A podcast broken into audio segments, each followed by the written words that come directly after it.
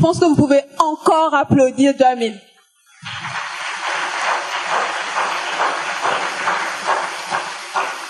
Alors, avant d'introduire notre euh, cher invité que vous attendez tous, n'est-ce pas? J'ai oublié un élément important du programme. Il fallait absolument que j'en parle, puisque c'est quand même un festival. Donc, on vous propose un concert demain à l'Institut français à partir de 18h. Et, et, et, comme on n'a pas envie de vous lâcher, il y a une after party ensuite au Côte Bar. Donc vraiment, j'espère que vous êtes prêts. Le week-end va être long. Donc merci et j'espère vous retrouver là-bas sans trop de protocole. Donc j'invite Paola Audrey à me rejoindre.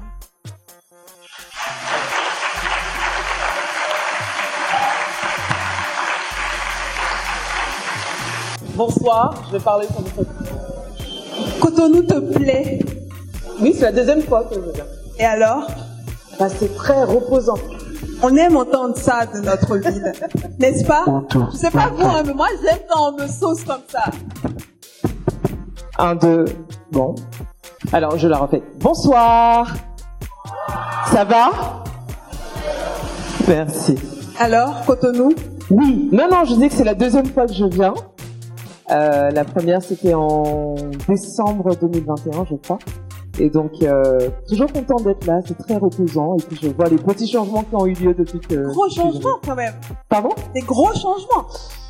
Bon, je laisse ça aux, aux habitants de Cotonou à évaluer. Je trouve en tout cas qu'il y a des changements, oui. Et tu étais à Ouida la dernière fois que tu es venu? Ah? À Ouida? Non, c'est la première fois que je suis allée à Ouida aujourd'hui.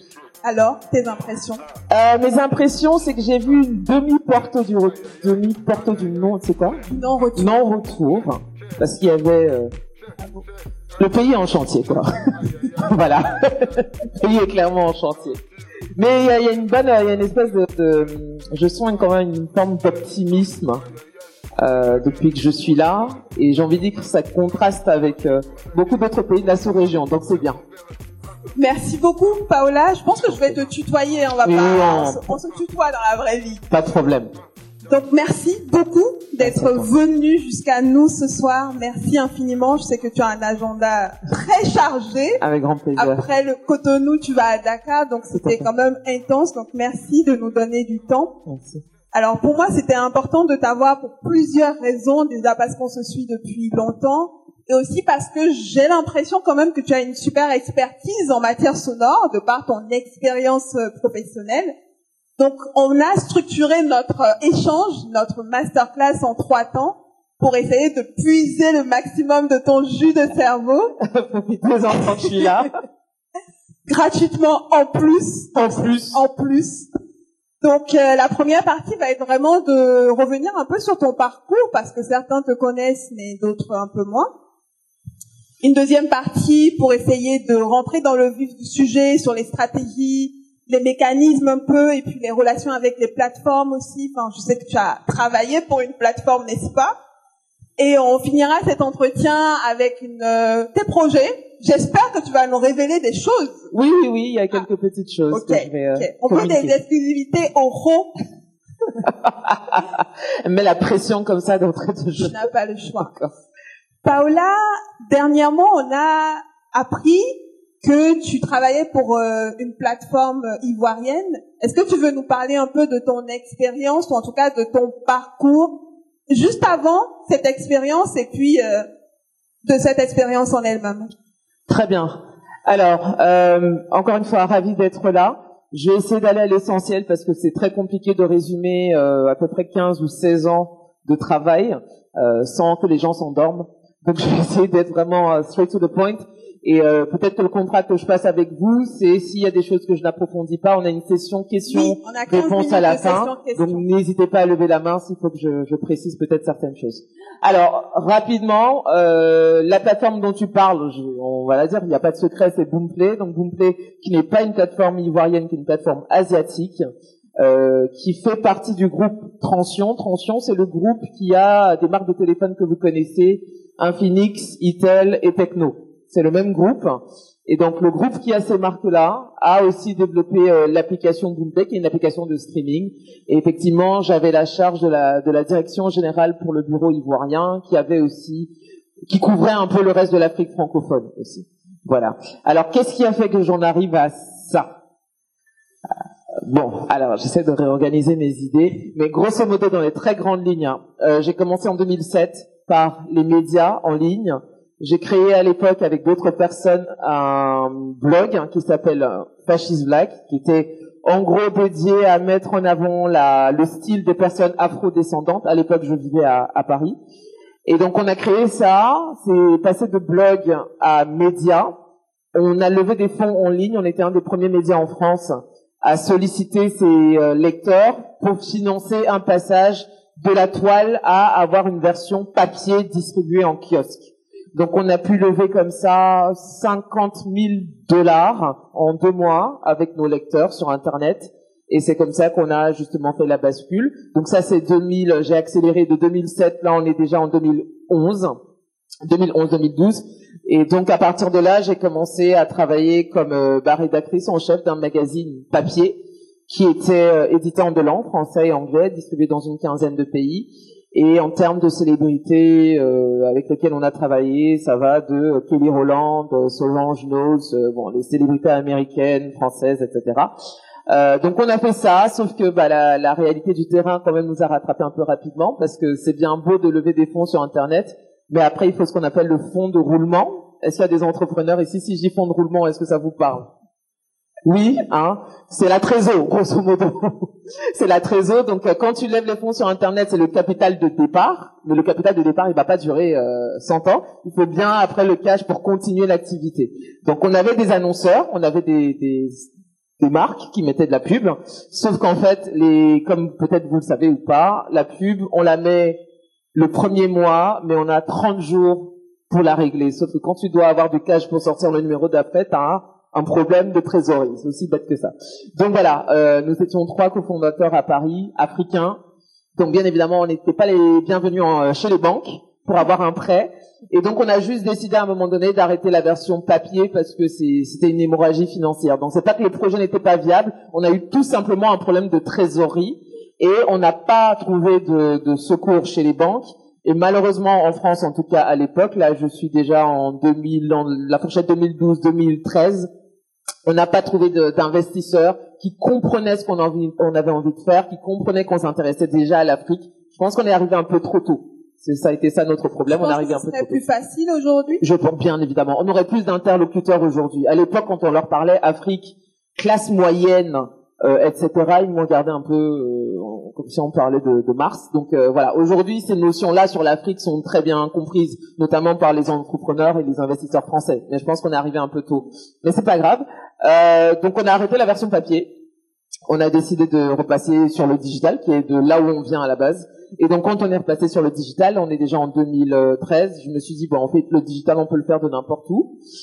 Et euh, j'ai décidé de partir, de quitter la France, de quitter l'Europe même de manière générale, et de revenir m'installer sur le continent parce que je considérais que ma place était plus ici. Et donc en 2014, je suis allé m'installer à Abidjan. Euh, et dans les grandes lignes, encore une fois, j'ai travaillé pour des agences de publicité, j'ai travaillé notamment pour l'agence Voodoo, euh, qui est ah bah d'ailleurs on est on est dans le pays de son fondateur. Donc euh, donc j'ai travaillé pour Voodoo euh, au niveau au pôle média, puisque mon expérience était média à la base. Au pôle média, où je m'occupais d'un magazine qui s'appelle Life, euh, qui a donné Life TV euh, derrière.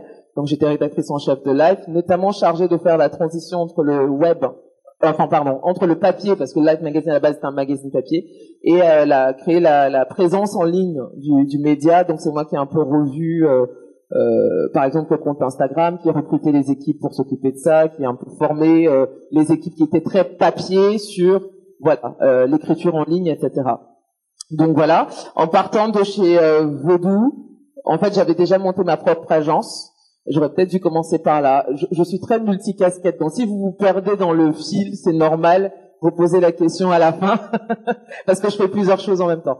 Donc, en parallèle en fait de mon expérience sur mon média, en fait, il y a des gens qui ont commencé à m'approcher en me demandant euh, des conseils sur l'image, parce que notre média à l'époque était quand même un très honnêtement, je le dis humblement, on était un des meilleurs médias afro en termes de qualité visuelle.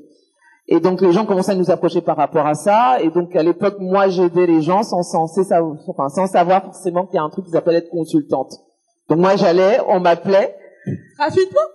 Alors au début je l'ai fait gratuitement. Ok. si je savais, jusqu'à ce qu'un ami à moi qui lui était consultant mais plutôt en communication politique me dise mais est-ce que tu sais ce que tu fais là? On paye les gens pour ça. J'ai dit ah bon? On me pour avoir un avis, c'est trop bien. Donc du coup c'est comme ça que j'ai basculé. Donc j'ai commencé comme consultante accompagner les artistes, un peu les politiques aussi sur euh, juste des questions de, de look, etc. Euh, et progressivement, plus il y avait de plus en plus de demandes, mon, le même ami m'a dit, écoute, à un moment donné, il faut que tu structures ton, ton, ton travail. C'est un bon ami. Hein. C'est un très bon ami. et, euh, et donc, c'est comme ça que je décide de monter mon agence qui s'appelle donc Panel Company et qui était euh, vraiment dédiée, et qui l'est toujours d'ailleurs, à l'Afrique, aux industries créatives africaines, parce que je voyais qu'il n'y avait pas vraiment d'agence de communication ou de marketing dédiée à la musique, à la mode, à la gastronomie, enfin, tous ces secteurs-là. Il y a des agences de com pour tout, mais euh, ces secteurs-là en particulier ont des codes de communication qui sont très spécifiques. Donc je me suis dit ok j'ai envie de travailler dessus. Donc quand je, reprends le fil, donc quand je pars de chez Voodoo, je décide de, de, de me consacrer de manière un peu plus intense à ma propre agence. Et donc de manière globale, ce que je fais, j'ai accompagné des artistes, assez souvent des rappeurs parce que je suis une enfant du hip-hop, donc je suis vraiment d'abord une enfant du rap. Donc j'ai beaucoup accompagné de rappeurs, euh, je peux citer qui au Cameroun, euh, un Stanley Eno, je ne sais pas si certains connaissent. Euh, mais surtout, je pense qu'on a surtout connu mon agence pour le travail que j'ai fait avec Ifnobit. Euh, Super travail. Merci. Avec Ifnobit, on a travaillé ensemble bah, dès que je suis arrivée à Abidjan d'ailleurs, donc 2000, 2014 euh, pendant deux trois ans, et j'étais en charge de, en gros, du marketing international de Kifnobit. Euh, je sais pas si j'ai le temps de raconter rapidement la petite histoire. Vas-y. On peut y aller. Alors, en fait, Kiftobit, ce qui est très intéressant avec eux, c'est qu'on est en 2013. À l'époque, je travaille pour un blog nigérian qui s'appelle notjustokay.com. J'entends des ah dans la salle. voilà, donc qui était qui était un des quand même principaux blogs musicaux nigérians en termes d'influence. Ils avaient à peu près 3 ou 4 millions de visiteurs par mois, c'était quand même un gros site. Et donc comme je les suivais, bah, il m'arrivait un peu de les titiller sur euh, sur Twitter, qui est un peu mon réseau social de prédilection, parce que je trouvais qu'ils chaque fois qu'ils faisaient des classements panafricains, ce que les Nigérians considèrent comme panafricain, c'est le Ghana, l'Afrique du Sud, le Kenya. L'Afrique anglophone. Voilà, l'Afrique et même dans l'Afrique anglophone, c'est pas tous les pays, c'est Ghana, Afrique. En fait, c'est vraiment les pays qu'ils voit un peu de loin.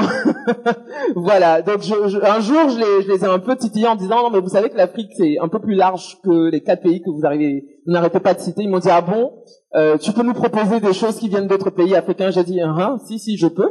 Et donc le fondateur m'écrit en privé et me dit euh, bah écoute nous on est on, est chaud, envoie-nous une liste d'artistes genre nous on ne connaît pas de pays qu'on euh, qu'on soupçonne pas du tout. Je dis ok il y a pas de souci, donnez-moi 24 heures.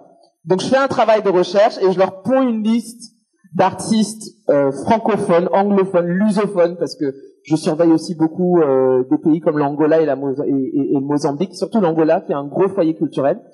Et donc je leur envoie ça, et ils se prennent une claque et ils me disent, ok, tu sais quoi, en fait, on va te créer une section spéciale sur le blog. Tu t'occupes de tout ce qui est non nigérian. J'ai dit ok. Donc du coup, mon travail, c'est devenu, ils font toute la musique nigériane. Moi, je fais tout ce qui est hors du Nigeria, sur l'Afrique, etc. Donc euh, du coup, j'ai commencé comme ça et avec eux et euh, bah, du coup, je cherchais toujours des nouveaux talents. Euh, à l'époque, c'était plus compliqué que ça ne l'est aujourd'hui d'identifier euh, euh, des, des, artistes du continent depuis l'étranger. Et donc un jour, je cherche des, des, des, choses. Je me dis bon, il faut quand même que j'ai un artiste de Côte d'Ivoire. Il n'y a pas que DJ Arafat, il n'y a pas que Coupé Décalé, il doit y avoir autre chose. Et donc je suis en train de fouiller, fouiller, fouiller, et puis je tombe effectivement sur euh, un groupe de cinq jeunes garçons, alors habillés comme des rappeurs, mais quand j'écoute ce qu'ils font, il y a, alors à l'époque ils appelaient ça la trappe décalée, c'est qu'il y a, il y a un mix de trappe et, euh, et de coupé décalé. Je me dis ah, tiens ça c'est, c'est, intéressant comme mix. Je vais un peu les surveiller et donc j'ai commencé à les surveiller comme ça jusqu'à ce que quelques mois plus tard ils sortent un son qui s'appelle Tu es dans le pain. Ah. et et, euh, et j'entends le son et moi j'ai vraiment cette conviction là que la, la, musique ne trompe pas, et surtout quand on a une oreille un peu aiguisée, on sait quand un son est un hit au bout de 30 secondes ou pas. On le sait avant même d'arriver au refrain. Donc dès que j'entends le, le riff de début, etc., la prod des 30 secondes, je me dis non mais ça, c'est de l'or en bas. Je regarde le nombre de vues, parce qu'ils ont sorti le clip, ils l'ont mis sur YouTube, ils sont retournés faire je sais pas quoi. Je dis mais c'est pas possible. Je vois le clip, il devait être à 15 000 vues, euh, ce qui déjà pour eux était énorme. Et je me dis mais c'est pas possible, il y a, y a un truc à faire là-dessus. Donc qu'est-ce que je fais? Je me dis ok bon, va te coucher, fais autre chose. Je mets le jeu toute la nuit, je gamberge sur le son. Je dis non mais il y a un truc, il y a un truc. Comme mon instinct est fort comme ça, je me dis qu'il y a quelque chose à faire. Donc ce que je décide de faire sans leur dire, c'est que je récupère le, le son de YouTube, je le convertis en MP3, je le balance à mes contacts pro, et je décide de faire un communiqué de presse comme si je travaille pour Kifnobit. Et j'envoie à Trace, euh, j'envoie à tous les médias en leur disant, hey, il y a des petits gars à Abidjan là qui font des trucs très intéressants, vous devriez jeter un œil. J'envoie mes contacts dans le rap français aussi, etc. Et en fait, un des rappeurs repartage le lien et deux, et trois, et quatre. Et là, je me dis, ah, ça prend. Et alors, c'est très drôle parce qu'en attendant, je pars regarder, du coup, le compte de Kiff Beat. Eux, ils sont très contents, on s'attaque que c'est moi derrière. Donc, ils sont en train de repartager. Ah, il y a tel rappeur qui a parlé du son. Donc, moi, je ricane et tout ça, mais je ne me signale pas. Jusqu'au jour où Trace me dit, écoute, tes petits là sont chauds, nous, on veut les diffuser. Envoie-nous le fichier en, en HD. Je fais, euh... Alors. Tu n'étais pas prête. Non, donc c'est là que je vais voir Kip Nobit, je dis coucou, bonjour, euh, vous voyez ça, ça, ça, ça, en fait, ah c'est toi, voilà. Donc en gros, c'est comme ça qu'on travaille ensemble. Et du coup, tout le long j'ai bossé avec eux, c'était de les laisser gérer le national à Côte d'Ivoire parce qu'ils géraient ça très bien, ils n'avaient pas besoin de moi. Par contre, je m'occupais vraiment de l'export. Euh, de les mettre euh, dans les, les, médias qui comptent, euh, de vous faire en sorte que des artistes internationaux les remarquent, euh, c'est d'ailleurs et de faire un tout petit peu aussi de A&R. Par exemple, ils ont un projet qui s'appelle Cubisme. C'est pas euh, tout parce que il y a non, non, non, l'entretien où tu vas quand même dévoiler des stratégies. Non, non, non, non. Je, voilà, je vais juste finir rapidement dessus. Euh, c'est juste pour montrer le scope du travail. Euh, en 2016, je crois, ils sortent, une, ils préparent une mixtape et, euh, et cherchent des artistes internationaux sur lesquels, euh, enfin, qui peuvent inviter sur le projet. Et donc c'est ouais, 2015 et je leur dis ah il y a un gars au Nigeria, ce serait pas mal que vous bossiez avec lui. Je dis, ah, c'est qui? Burna Boy Ah, on le connaît pas et dis, non, non, vous inquiétez pas, je le suis depuis 4 ans, il est très fort. Et donc, c'est comme ça que j'envoie le, il m'envoie une prod, j'envoie à l'équipe de Burna, Burna kiffe, il nous a pas, il nous a pas demandé 5 centimes, Burna a posé sur le son. Wow. Et c'est comme ça que Burna fait, c'est sa première collaboration francophone, il me semble d'ailleurs. Donc voilà, j'ai fait la même chose avec un autre rappeur qui s'appelle Casper Nioves, qui est en Afrique du Sud, qui est un des plus gros rappeurs d'Afrique du Sud. Et pareil, on, on, lui a envoyé la prod de Tuer dans pour qu'il en fasse un remix, etc. Donc c'était le travail, c'était ça, c'est de pouvoir aussi les, les, les, faire entrer sur des marchés, etc. Donc ça, c'est vraiment ce que j'ai fait avec les artistes. Après, j'ai travaillé avec des marques aussi, euh, notamment par exemple Maybelline, du groupe L'Oréal. Euh, je me suis occupée de trouver les talents pour leur campagne panafricaine. Ils avaient besoin d'influenceuses, donc je m'occupais de lire le brief de la marque repérer dans les différents pays, demander quels sont les profils qui correspondaient, les proposer, enfin gérer tout ça, gérer la négociation euh, en termes de cachet. Donc j'ai fait tout ça et euh, et donc j'ai continué à travailler après encore pour It. J'ai bientôt fini, t'inquiète pas. je vous ai prévenu. Hein. Euh, j'ai été travailler ensuite pour une série qui s'appelle MTV Sugar. Je sais pas si certains la connaissent. MTV Sugar Baby. Voilà, donc MTV Sugar, qui est une euh, série qui est portée par la fondation de la chaîne musicale MTV, et donc que je, je suis depuis une dizaine d'années. Donc ils ont fait une version au Kenya, en Afrique du Sud, au Nigeria. Et donc quand ils ont décidé de lancer la première version francophone, j'ai eu la chance de, du coup de m'en occuper pour la Côte d'Ivoire. Et en gros, c'est une série de sensibilisation sur tout ce qui est VIH, santé sexuelle, mais à destination des 15-24 ans. Donc c'est une série comme une série lambda hein, que vous pourriez regarder, euh, etc. Elle est d'ailleurs toujours disponible sur YouTube. Sauf que dedans on glisse des messages de sensibilisation sur port du préservatif, faire son test, euh, la stigmatisation des personnes vivant avec le VIH, ce genre de choses. On invite des célébrités aussi à apparaître dans la série, etc. Donc je me suis occupé euh, localement de deux saisons. Donc mon travail c'était aussi bien d'encadrer les acteurs que de gérer les relations avec les, euh, les institutions, puisque c'est une campagne de sensibilisation. Donc je gérais les relations avec le ministère de la Santé publique en Côte d'Ivoire. Je m'occupais de placer la série sur des chaînes télé, etc. Donc de la distribution. Et une fois que j'ai terminé ça, euh, j'ai enchaîné avec Boomplay. Euh, et donc Boomplay, comme j'ai dit, c'est on va dire le principal euh, rival de Spotify sur l'Afrique subsaharienne, en tout cas anglophone. Et, et donc, je, ils ont décidé d'ouvrir un bureau en, à Abidjan et m'en ont confié la direction générale. Voilà, j'ai essayé de, j'ai fait la version extrêmement courte, j'ai cité beaucoup de choses, mais voilà. Merci. C'est important cette première question parce que ça permet de savoir d'où tu parles. Moi, j'aime beaucoup ça parce que maintenant on sait d'où tu parles, en tout cas de quelle expérience tu parles. Peut-être que maintenant on peut rentrer un peu plus dans le vif du sujet. Quand on parle de création sonore, est-ce que tu peux nous dire rapidement quelles sont les grandes tendances aujourd'hui? Alors, euh, sur la création sonore, ce que j'observe, euh, et c'était, c'était une des raisons pour lesquelles j'avais accepté ce, ce poste chez Boomplay, c'est que j'avais accès à la data. J'avais accès à qu'est-ce que les Ivoiriens écoutent, et même pas que les Ivoiriens d'ailleurs, parce qu'on avait des chiffres aussi des autres pays. Qu'est-ce que les gens écoutent? Quelle est la durée d'écoute?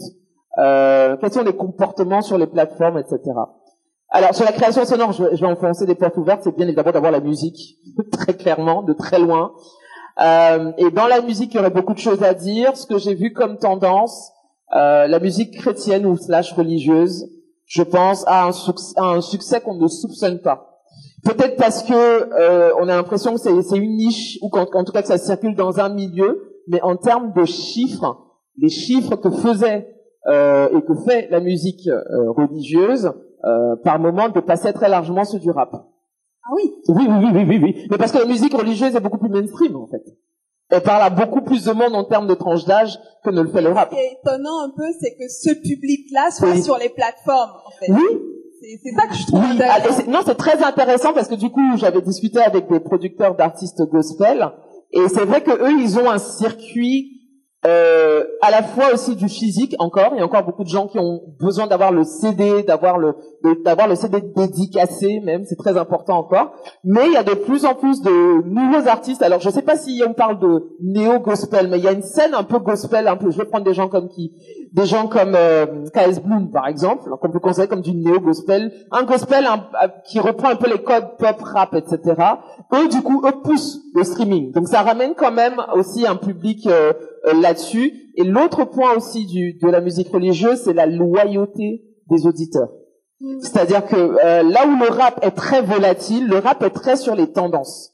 Nous, on le voyait, hein, parce que j'avais les rapports de, de, chaque semaine, et j'en discutais avec mes équipes, et on voyait que dès qu'il y a une grosse sortie d'un rappeur ou d'une artiste qu'on considère comme variété vendredi ou jeudi, on a un pic d'écoute mais alors, vous revenez cinq ou six jours plus tard, c'est compliqué de maintenir ça. Les artistes gospel vont faire un pic moins rapide, mais par contre très constant. D'accord? Donc ça aussi, c'est un point qui est très important. La loyauté, l'engagement des auditeurs. Alors, et maintenant sur le podcast, parce que c'est c'est un c'est un vrai sujet. Quand je partais de de, de Boomplay, c'était un c'était un sujet. La vérité, moi, je, je vais dire les choses. Pour le moment, on n'y est pas encore en termes de volume d'écoute. Pas que le podcast n'ait pas de potentiel, j'en ai animé un, euh, mais je pense que c'est une question d'habitude d'écoute. Faut pas qu'on oublie que nous sommes sur des territoires où la radio classique est encore très forte, très très très forte. Si on regarde des marchés où, euh, euh, enfin des marchés plus développés, on voit plutôt que les radios perdent en, en audience ou en tout cas rattrapent ça par les podcasts. Ici, on n'est pas encore dans cette inversion-là. On est encore dans la radio prime sur le reste. Un peu comme on dirait quasiment, j'allais dire sur d'autres médias, comme on dirait que la télé prime encore beaucoup sur euh, le replay. Après, y a, on peut expliquer pourquoi. Hein, il y a juste la cherté de la data, etc. Ça, c'est des choses. Bon, on n'y peut pas, on n'y peut pas grand chose pour l'instant. Mais par contre, on va effectivement avoir plus de podcasts. Nous, on avait pour mission, par exemple, de recenser tous les podcasts d'Afrique francophone euh, pour les mettre sur la plateforme. J'avais mis quelqu'un de mon équipe là-dessus, mais on a, on a eu beaucoup de mal à identifier. On a fait des appels euh, pour que les gens, euh, je pense que d'ailleurs on on a dû on t'a contacté, il me semble. Voilà, mais on, on, a on a beaucoup bataillé, on a rassemblé grand max, je crois à l'époque à peu près 30, 40 Seulement Seulement, mais parce qu'on avait un filtre aussi qui était la régularité. Sinon, oui, il y a des gens qui lancent des podcasts, mais ils font un épisode tous les six mois, ça nous intéresse pas. Ça voilà. sert à rien. Ça sert à rien. Le podcast est très ingrat, c'est-à-dire que si vous n'êtes pas constant, faut pas vous attendre à avoir une croissance d'abonnés. Donc, à partir du moment où vous dites la régularité est un critère pour euh, avoir le, podcast sur la plateforme, mais on avait quasiment 50% de, de, de contacts ou de podcasts en moins. Donc ça, c'est un sujet. Mais voilà, je pense que de manière globale, les, tendances, c'est euh, musique, podcast. Je pourrais développer d'autres choses, mais honnêtement, je ne sais pas si c'est pertinent pour le marché euh, franco-africain. Par exemple, les audiobooks, je pense qu'on n'y est pas encore, c'est-à-dire le fait d'écouter euh, des livres en audio. Ça, c'est une tendance euh, ailleurs, mais ici, on n'y est pas. Il faudrait déjà qu'on lise plus de livres tout court, mais ça, c'est un autre sujet. Mais voilà, donc on n'y est pas encore. Avant de passer à l'audiobook, il faudrait déjà qu'on lise. Donc il y a ça, mais est-ce que ça va arriver tout de suite? Je parierai pas là-dessus pour l'instant. C'est intéressant et je pense que c'est totalement lucide de, de l'expliquer comme ça. Quand on, tout à l'heure tu as parlé de ton expérience avec Kif No Beat et je pense que tu as une très bonne vision aussi de quand on démarre. Et je pense que ici, là, ce soir, il y a plein de gens qui démarrent, qui voudraient lancer un podcast ou lancer un son, etc. À ton avis, c'est quoi la feuille de route? Ah, Alors, j'ai envie de dire que je suis contente quelque part d'avoir fait mon expérience de relations publiques pour les artistes quand je l'ai faite. Parce que je, haïrais ce métier-là aujourd'hui, notamment à cause de TikTok. Je parle uniquement de musique pour l'instant, podcast c'est après. Parce que je trouve que TikTok a complètement euh, bouleversé comment on communique sur la musique. Alors ça c'est bon et c'est moins bon euh, aspects. La viralité euh, de TikTok est peut-être la plus, j'ai envie de dire, la plus démocratique de toutes les plateformes. Par là, j'entends quoi? C'est que TikTok, c'est encore une des dernières plateformes où, si vous faites, enfin, vous avez plus de chances, en tout cas, même sans, sans investissement particulier, éventuellement que votre son devienne viral. À peu près. Là où Facebook, si vous mettez pas d'argent, ça va être compliqué. Instagram, enfin Meta quoi, On ça va être compliqué. des algorithmes des plateformes. Voilà. Donc l'algorithme de TikTok est sympa encore pour l'instant.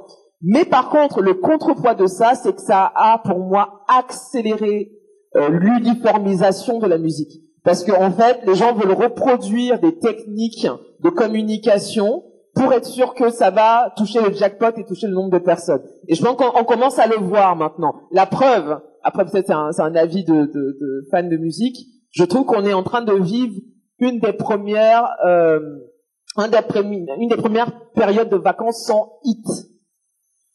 Moi, je trouve ça dingue. C'est-à-dire que normalement, au mois de juin, mai, on commence déjà à entendre deux, trois sons qui vont être matraqués pendant les vacances. Il y en a quasi, enfin, je ne sais pas si je me trompe, mais il y en a quasiment pas. Peut-être ici, mais en tout cas à l'échelle internationale, je serais incapable de dire le hit de l'été, c'est ça. Pourquoi, à ton avis? Mais parce que justement, il y a une uniformisation de la musique. Et parce que les gens, justement, veulent plaire à l'algorithme, ce qui est normal, c'est pas une critique, hein, euh, veulent plaire à l'algorithme, notamment parce qu'ils ont vu que tu peux effectivement être un gars qui démarque, que personne ne connaît, et TikTok littéralement te fait exploser. Donc ça fait rêver. Mais le problème du coup derrière, c'est que tout le monde refait la même chose. Donc c'est très très compliqué. Donc je pense qu'aujourd'hui, si on veut, si on est sur la musique, on n'a pas le choix de TikTok selon le genre de musique que l'on fait. TikTok est plus ou moins incontournable. Je dis plus ou moins. Si on est sur de, encore une fois, de la musique urbaine, je mets des très gros guillemets dessus, ça fait partie des, des, plateformes sur lesquelles il faut, euh, il faut réfléchir. Maintenant, comment on va dessus? Alors, personnellement, je suis pas du tout une fan des challenges. En tout cas, les challenges qui sont euh, inventés. Je suis plus, plus fan des challenges organiques, c'est-à-dire qu'il y a des challenges qui deviennent des challenges progressivement. C'est pas quelqu'un qui l'a lancé, c'est des challenges accidentels. Cela marche très bien et dure plus longtemps. Parce que l'autre problématique de TikTok aussi, c'est la durée de vie. Hein. La durée de vie et de, des trends et de, des challenges est de plus en plus courte. D'accord Parce que l'attention des gens est aussi de plus en plus sollicitée. Donc, je pense que voilà, je vais m'arrêter sur TikTok parce qu'il y aura beaucoup de choses à dire. Euh, outre mesure, aujourd'hui, quand on fait de la musique, et j'allais dire quand on crée du contenu, peu importe la plateforme, c'est ma conviction absolue, ça passe par l'engagement de sa communauté. C'est-à-dire? C'est-à-dire avoir une fan base c'est plus crucial aujourd'hui qu'avant. Quand tu n'en as pas, tu as bah, tu l'as construit. Non, mais c'est la magie de la chose, tu l'as construit. Donc tu attends d'avoir une communauté avant de lancer Non, tu n'attends pas. Ce que je veux dire par là, c'est qu'il faut avoir la patience de grandir avec sa fanbase. C'est ça que j'entends. Si vous avez un succès au bout du deuxième hit, c'est génial. La deuxième sortie ou même le premier son, c'est génial. Mais ça, ça arrive à 1, 2% des artistes qui débutent. Les 98 autres pourcents, ça va de la débrouille et de l'essai et des formules qu'on teste qui marchent, qui marchent pas. Donc ce que je dis, c'est que aujourd'hui, vu comment les plateformes, vu l'importance qu'elles jouent sur la propagation de la musique, c'est un risque pour moi de tout mettre, enfin de mettre tous ses œufs dans le même panier à ce niveau. Je pense qu'il faut se dire, je démarre, quel est un d'abord Qu'est-ce que j'apporte sur le marché qui n'y a pas déjà? Parce que je pense que ce que les gens ont tendance à oublier, c'est est-ce que vous vous posez la question du nombre de sons qui, nouveaux sons qui sortent par jour? Quelqu'un avait fait une moyenne entre 3000 et 5000 Waouh. par jour. Donc, un déjà, en dehors du syndrome de l'imposteur, qu'est-ce que vous apportez, en gros, qu'on n'a pas déjà Je pense que ça, c'est dans tous les domaines. C'est dans, non, ce que je dis, c'est une règle générale, dans tous les domaines. Donc, un déjà, qu'est-ce que vous apportez? Mais je pense qu'il faut se la poser encore plus quand on est artiste. D'accord? Qu'est-ce qu'on apporte? C'est quoi son, son, son essence musicale? Et c'est normal si on la, on la trouve pas tout de suite l'essence. Hein on peut se chercher artistiquement pendant des années, c'est normal.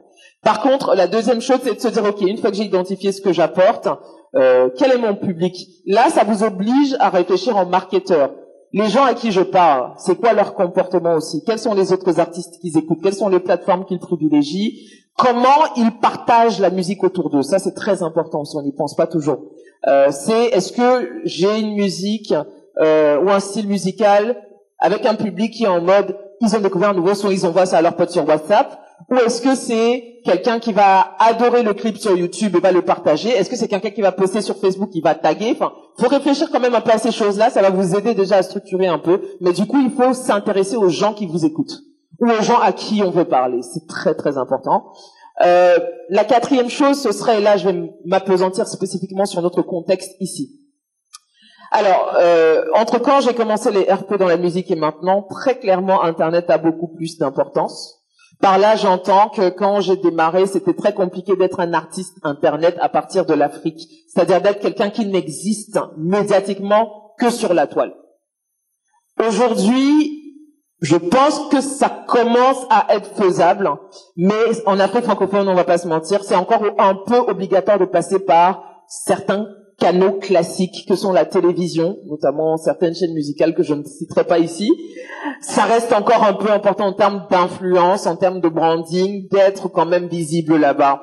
Notamment parce que, malheureusement, pour l'instant, euh, là où les artistes d'autres territoires ont réussi à avoir plusieurs sources de revenus, c'est-à-dire la scène, mais aussi bah, les revenus du streaming, euh, les revenus publicitaires, peut-être l'exploitation pardon euh, de droits, etc. en licensing. Donc ça leur permet en gros d'avoir quand même différentes sources. Ici, on a encore quand même une grosse majorité des revenus qui viennent de la scène. Et comme ça vient de la scène, qui dit scène dit visibilité. C'est-à-dire qu'en gros, ton, ton, tes bookings dépendent de quelle est la sensation qu'on a que ton son cartonne ou pas. Et ça, la télé, du coup, influence beaucoup là-dessus. Donc, encore une fois, les gens sont, les artistes qui débutent notamment, sont obligés un tout petit peu encore d'aller prêter allégeance au niveau de la télévision, euh, etc. Pareil pour la radio. Comme j'ai dit, les podcasts n'ont pas encore remplacé les radios. Donc, euh, pour l'instant, passer quand même en, à heure de grande écoute, ça reste encore important ici. Donc, ça demande aussi du, bah, du budget. Et du réseau aussi. Et du réseau et, euh, et, bien évidemment euh, aussi euh, tout ce qu'on peut avoir de, de sollicitations pour euh, pour des prestations pour se faire connaître. Donc on est encore dans quelque chose d'assez classique et traditionnel ici, où quand on démarre, c'est plus ou moins important de le faire. Mais je répète, si vous n'êtes pas pressé de percer, Internet, à mon avis, c'est le meilleur moyen. C'est juste que ça va peut-être prendre plus de temps, mais ça va demander moins de ressources en cash et surtout, quand, dans la construction de la fanbase, Internet, c'est un très bon outil là-dessus pour justement fidéliser des gens qui vont vous suivre et qui vont euh, vous accompagner. Sur le podcast, on est à peu près sur la même chose, sauf que le podcast est encore moins euh, consommé que la musique. Donc là, il faut être, faut être encore plus patient. Par contre, selon le thème de son podcast, peut-être que le public n'est pas local, parce qu'on n'est pas limité au public local si on est sur Internet. On peut parler littéralement à n'importe qui. Il y a la diaspora qui est là, qui est une grosse pourvoyeuse de likes, de vues, de partages, etc. Donc selon le thème que vous faites, vous pouvez aussi avoir une croissance plutôt intéressante euh, en podcast en ligne si vous avez une thématique qui parle à des gens aux quatre coins du monde. Tu as lancé ton podcast au moment où peu de personnes parlaient de podcast. Tout à fait. Et tu l'as. J'ai tendance à toujours faire les choses un peu trop en avance. Qu'est-ce qui s'est passé là? Raconte-nous cette expérience. Alors, j'ai lancé effectivement, en, je travaille chez Vaudou d'ailleurs justement, j'ai lancé en 2015 un podcast qui s'appelait Le Flow avec un collègue à moi euh, qui travaillait chez Vaudou aussi. On était deux, on s'est rendu compte qu'en fait à nos pauses à midi, on passait une heure, toute la pause à parler des dernières sorties musicales, de rap, etc. Et puis un jour, en fait, je me suis juste amusé à poser mon, il est venu parce qu'il venait toujours dans mon bureau. Un jour, il est venu dans mon bureau, il ne savait pas, j'ai laissé le téléphone enregistré. Euh, et on, on, avait une discussion. Et donc quand il est reparti, j'ai réécouté la conversation. Je me dis mais ça, en fait, on vient de faire un podcast. Et donc je le rappelle, je lui dis, ça te dit qu'on fasse un podcast et tout, non, non, non. Et puis donc c'est comme ça qu'on lance donc euh, le, le, flow. On le lance en ligne, une heure par tous les, euh, je crois qu'on le diffusait tous les jeudis. Et en gros, c'était une, une heure pendant laquelle on disséquait en fait ce qu'on appelle la pop culture afro, c'est-à-dire dans la semaine, musicalement, qu'est-ce qui est sorti, quels sont les buzz artistiques et aussi décoder l'industrie musicale parce qu'on trouvait qu'en Afrique francophone, il n'y a pas énormément de, à l'époque en tout cas, il n'y avait pas de podcast qui disait vraiment, voilà, euh, tel artiste se plaint de sa maison de disques, voilà, voilà, voilà pourquoi on trouve que ces griefs sont justifiés ou pas du tout et on avait tout un débat là-dessus. Donc on a fait ça, on a commencé comme ça ensemble et moi ça me permettait aussi de partager bah, ma playlist, des nouveaux artistes parce que je fais beaucoup de veille donc je disais ah je sais pas j'ai découvert tel euh, telle chanteuse en Namibie qui est géniale ou tel chanteur en Angola qui fait un truc de fou. Et donc du coup, je, je partageais ça, je diffusais ça dans l'émission. Donc on l'a fait. Et puis euh, une radio, euh, euh, la radio Nostalgie au, au Cameroun m'a contacté en disant ah on aime beaucoup, on a pas mal d'auditeurs qui nous qui nous parlent de, du podcast. Est-ce qu'on peut le diffuser en radio? Donc du coup, c'est comme ça que l'émission est passée en radio. On a fait une saison. Et ensuite pour la saison 2, pareil, je pense que j'étais un peu en avance. Euh, je me suis dit tiens si on filmait ça on est en 2016 je me suis dit si on filmait le podcast? Euh, il y avait avait pas encore autant de podcasts filmés donc euh, je me suis dit ok si on filmait le podcast? On s'est dit ok saison 2 on va filmer. Et euh, quelqu'un chez TV5 Monde en entend parler et me dit ah euh, il paraît que tu prépares un truc filmé. Est-ce que tu voudrais pas nous enfin faire un pilote et tu nous l'envoies? Donc il j'ai fait le pilote avec Dailymotion. J'ai fait le pilote avec Dailymotion je l'ai envoyé à TV5. Hein, TV5 m'a dit, OK, alors on aime, on voudrait juste que tu changes deux, trois, quatre trucs. Et en fait, finalement, tu vas nous faire une émission à part entière. Bah, je suis allé là où il y avait l'argent. Ah mais... Qu'est-ce que tu as appris de cette expérience dans le fond oui. et aussi sur la forme, sur l'accueil du public? Qu'est-ce que tu as appris? Quels sont tes apprentissages? Euh, ce que j'ai appris et qui s'est vérifié par euh, parce que je me suis présenté tout à l'heure, j'ai pas du tout parlé de mon expérience d'animation de production, hein, mais ce que j'ai appris et qui s'est vérifié dans les autres émissions, même télé ou web que j'ai animées et produites, c'est que quand le contenu est vraiment bon, les gens n'ont pas de problème avec la durée. On a toujours une, une crainte sur la durée en disant ah la, le, je sais pas, euh, le format est long, ça fait plus de 10 minutes où ça fait plus de, je sais pas, 5, euh, l'attention des gens, etc. Mais ce que j'ai appris avec autant d'émissions maintenant dans les plates, c'est que si les gens sont vraiment engagés, certes, vous n'allez pas garder, je sais pas s'il y a 100 personnes qui ont cliqué play, peut-être qu'à la fin, vous n'aurez pas 100 personnes, vous allez en avoir probablement 50, mais les 50 là vont surtout devenir les ambassadeurs de votre contenu parce qu'ils vont en parler autour d'eux. Et vous êtes sûr qu'ils vont vous ramener des gens la prochaine fois parce qu'ils sont tellement engagés qu'en fait, ils vont rebondir sur ce que vous avez dit à des gens qui n'ont jamais entendu parler de vous. Et à un moment donné, les gens vont être curieux, vont aller écouter. Donc, je, je trouve que c'est un, euh, je trouve que c'est, c'est, très équilibré comme rapport avec son public que d'avoir des gens qui disent, ok, euh, c'est long certes, mais on va aller jusqu'au bout parce qu'on considère que c'est de la qualité. Euh, l'autre point, mais on l'a déjà évoqué, c'est juste la régularité. Faites régulier, ça, il n'y a pas de, faites régulier. Donc, le problème de la régularité, c'est qu'en fonction du sujet sur lequel vous êtes, vous pouvez vous le permettre ou pas. Si vous êtes sur des sujets qu'on appelle euh, froids, c'est-à-dire des sujets qui n'ont pas de temporalité, euh, je ne sais pas ce que je peux donner comme exemple, mais si par exemple on était sur une émission de société, d'accord, un podcast de société, si on veut faire 15 émissions euh, avec des sujets froids, on va faire des sujets sur l'argent dans le couple, la belle-mère, enfin vous voyez tous les marronniers là, tous les sujets que tout le monde réutilise 15 000 fois, ça, que vous le publiez aujourd'hui, que vous le publiez dans six mois, ce sera toujours pertinent. Ça, c'est des sujets froids. Par contre, les sujets chauds, c'est des sujets qui sont liés à l'actualité. D'accord? Donc, on peut faire du stock quand on fait des sujets froids. C'est beaucoup plus compliqué quand on a des sujets qui sont liés à « il s'est passé telle chose la semaine dernière, faut qu'on réagisse rapidement dessus ». Donc, l'actualité, quand on a des sujets d'actualité, c'est plus compliqué. Mais la régularité, franchement, pour faire grandir son audience, honnêtement, il n'y a pas d'autre choix. On va avancer un peu vite. Oui. On, me, dit que le temps passe. Le temps passe. Euh, du coup, je vais poser une question, mais qui a deux volets. D'accord. Quand on est basé sur le continent africain, il y a beaucoup d'artistes, de créateurs de toutes sortes qui ont un problème de découvrabilité sur les plateformes. Comment est-ce qu'on résout ce problème-là? Comment est-ce qu'on se rend visible sur des plateformes? Et surtout, comment est-ce qu'on gagne de l'argent sur ces plateformes-là, sachant que euh, ils ont beaucoup d'a priori, de fantasmes sur nos modes de paiement ici, blablabla. Bla, bla, bla. Donc, Est-ce que tu peux y répondre? Oui, j'ai passé un an et demi à répondre à cette question sur le, la monétisation sur les plateformes. Alors, euh, la plupart, je, je vous parlais de Boomplay, mais en fait Boomplay travaille comme Spotify, comme Apple Music et autres. Première chose, euh, je vais d'abord répondre sur la partie cash et sur la partie découvrabilité derrière. On ne met pas sa musique soi-même directement sur une plateforme.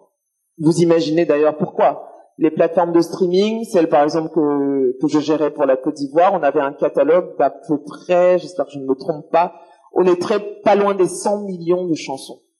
Vous imaginez s'il fallait que manuellement ou que chaque personne vient, on, on s'en sortirait pas. Donc entre l'artiste et la plateforme, il y a un intermédiaire au milieu qui est extrêmement stratégique, c'est le distributeur. Est-ce qu'il y en a qui ont, qui ont travaillé avec des distributeurs ici déjà? Vous pouvez lever la main. Des exemples de distributeurs? Voilà. Alors les exemples de distributeurs, euh, les noms m'échappent, mais il y a par exemple Believe, Kizit, très bien. Africori, tout à fait, en Afrique du Sud. DistroKid, un des leaders mondiaux, voilà. Bon, ça va, le public est très informé en fait.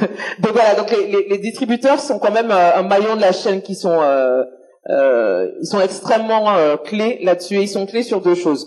Un d'abord effectivement sur la monétisation. Alors tout le monde demande combien coûte un stream. La vérité, c'est qu'il n'y a pas de réponse claire. Et je vous dis pas ça parce que d'une réponse diplomatique, je je travaille plus dans le domaine, donc je m'en fous. Mais je vous dis la vérité, c'est qu'il n'y a pas vraiment de réponse claire. Il y a énormément d'articles qui disent Apple Music paye mieux que Tidal, Tidal paye mieux, ouais, peut-être. Mais en fait, il y a une, y a un facteur qui est très important que les gens ont tendance à oublier. En fait, le coût du stream est aussi dépendant du nombre d'abonnés payants de la plateforme. Nous, notre gros problème avec Boomplay à l'époque, c'est que les gens ne payent pas. Les gens utilisent la version gratuite à 98%. Je crois que c'est pareil chez Spotify. Non, Spotify c'est beaucoup plus équilibré, mais Spotify c'est plus équilibré parce que c'est une plateforme mondiale. Boomplay, euh, l'écrasante euh, majorité du catalogue est africain. Donc l'écrasante majorité des utilisateurs, c'est des Africains aussi. Donc ils ont du mal à sortir l'argent, voilà.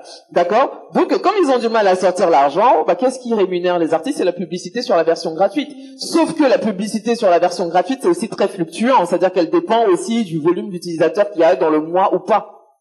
Donc ça crée une bulle qui fait qu'effectivement, on peut pas donner un prix fixe du stream, puisque en fait ça, ça varie d'un mois sur l'autre, d'accord? Euh, Donc une fois qu'on a dit ça, le distributeur, son travail, c'est vous allez le voir, vous lui dites voilà euh, mon catalogue, mon titre, mon album, etc.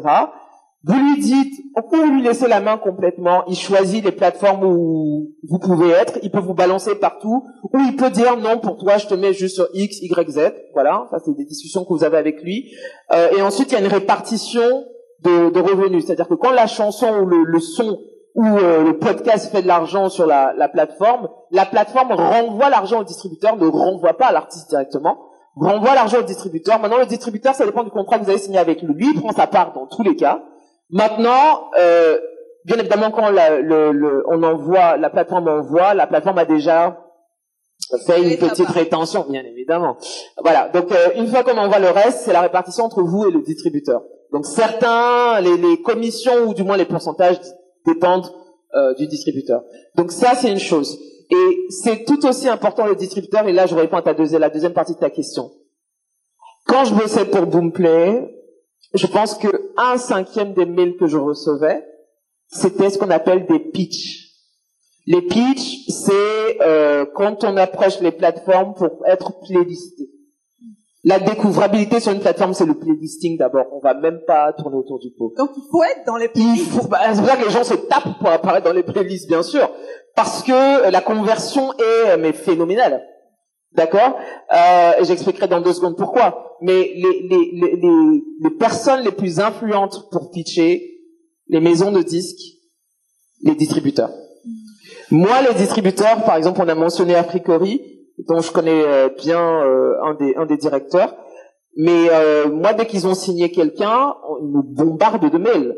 Ah, on vient d'avoir tel artiste qui vient de rentrer chez nous. Il a fait ce son qui est génial. Tatati tatata, ça sort tel jour. Et nous, par mois, par moment, si nous on sentait qu'il y avait un potentiel dans la- l'artiste, même s'il est débutant, hein, on dit ok, on va faire un compte, et c'est ce que les autres plateformes font, on va faire un, un deal d'exclusivité. Vous nous donnez le son. On a le son sur la plateforme et uniquement chez nous, nulle part ailleurs pendant X jours. En contrepartie, on bombarde le son sur 10 playlists. Les 10 plus grosses playlists. Voilà. Et c'est comme ça que le, bah, l'artiste décolle. Donc, euh, ce que je veux dire, c'est que le playlisting est extrêmement important. Euh, c'est vrai qu'encore une fois, la problématique, c'est que quand on est un nouvel artiste, c'est compliqué d'apparaître. Effectivement, si on ne travaille pas avec une major, ou si on ne travaille pas avec un distributeur, c'est là que le distributeur est important. Le distributeur, il est ouvert à tout le monde. Même si vous êtes débutant, vous habitez au fond fond de Porto Nouveau, le distributeur, il s'en fout. Hein, voilà. Euh, par contre, s'il sent qu'il y a peut-être un potentiel dans ce que vous faites, parce que bien évidemment, vous le contactez, vous lui dites, voilà, euh, j'ai tel son, euh, est-ce que vous pourriez voir si vous pouvez playlister ou pas? Bien évidemment, lui, il va aller regarder d'abord qui vous êtes, ce que vous faites, est-ce que vous avez un peu de traction sur les réseaux sociaux?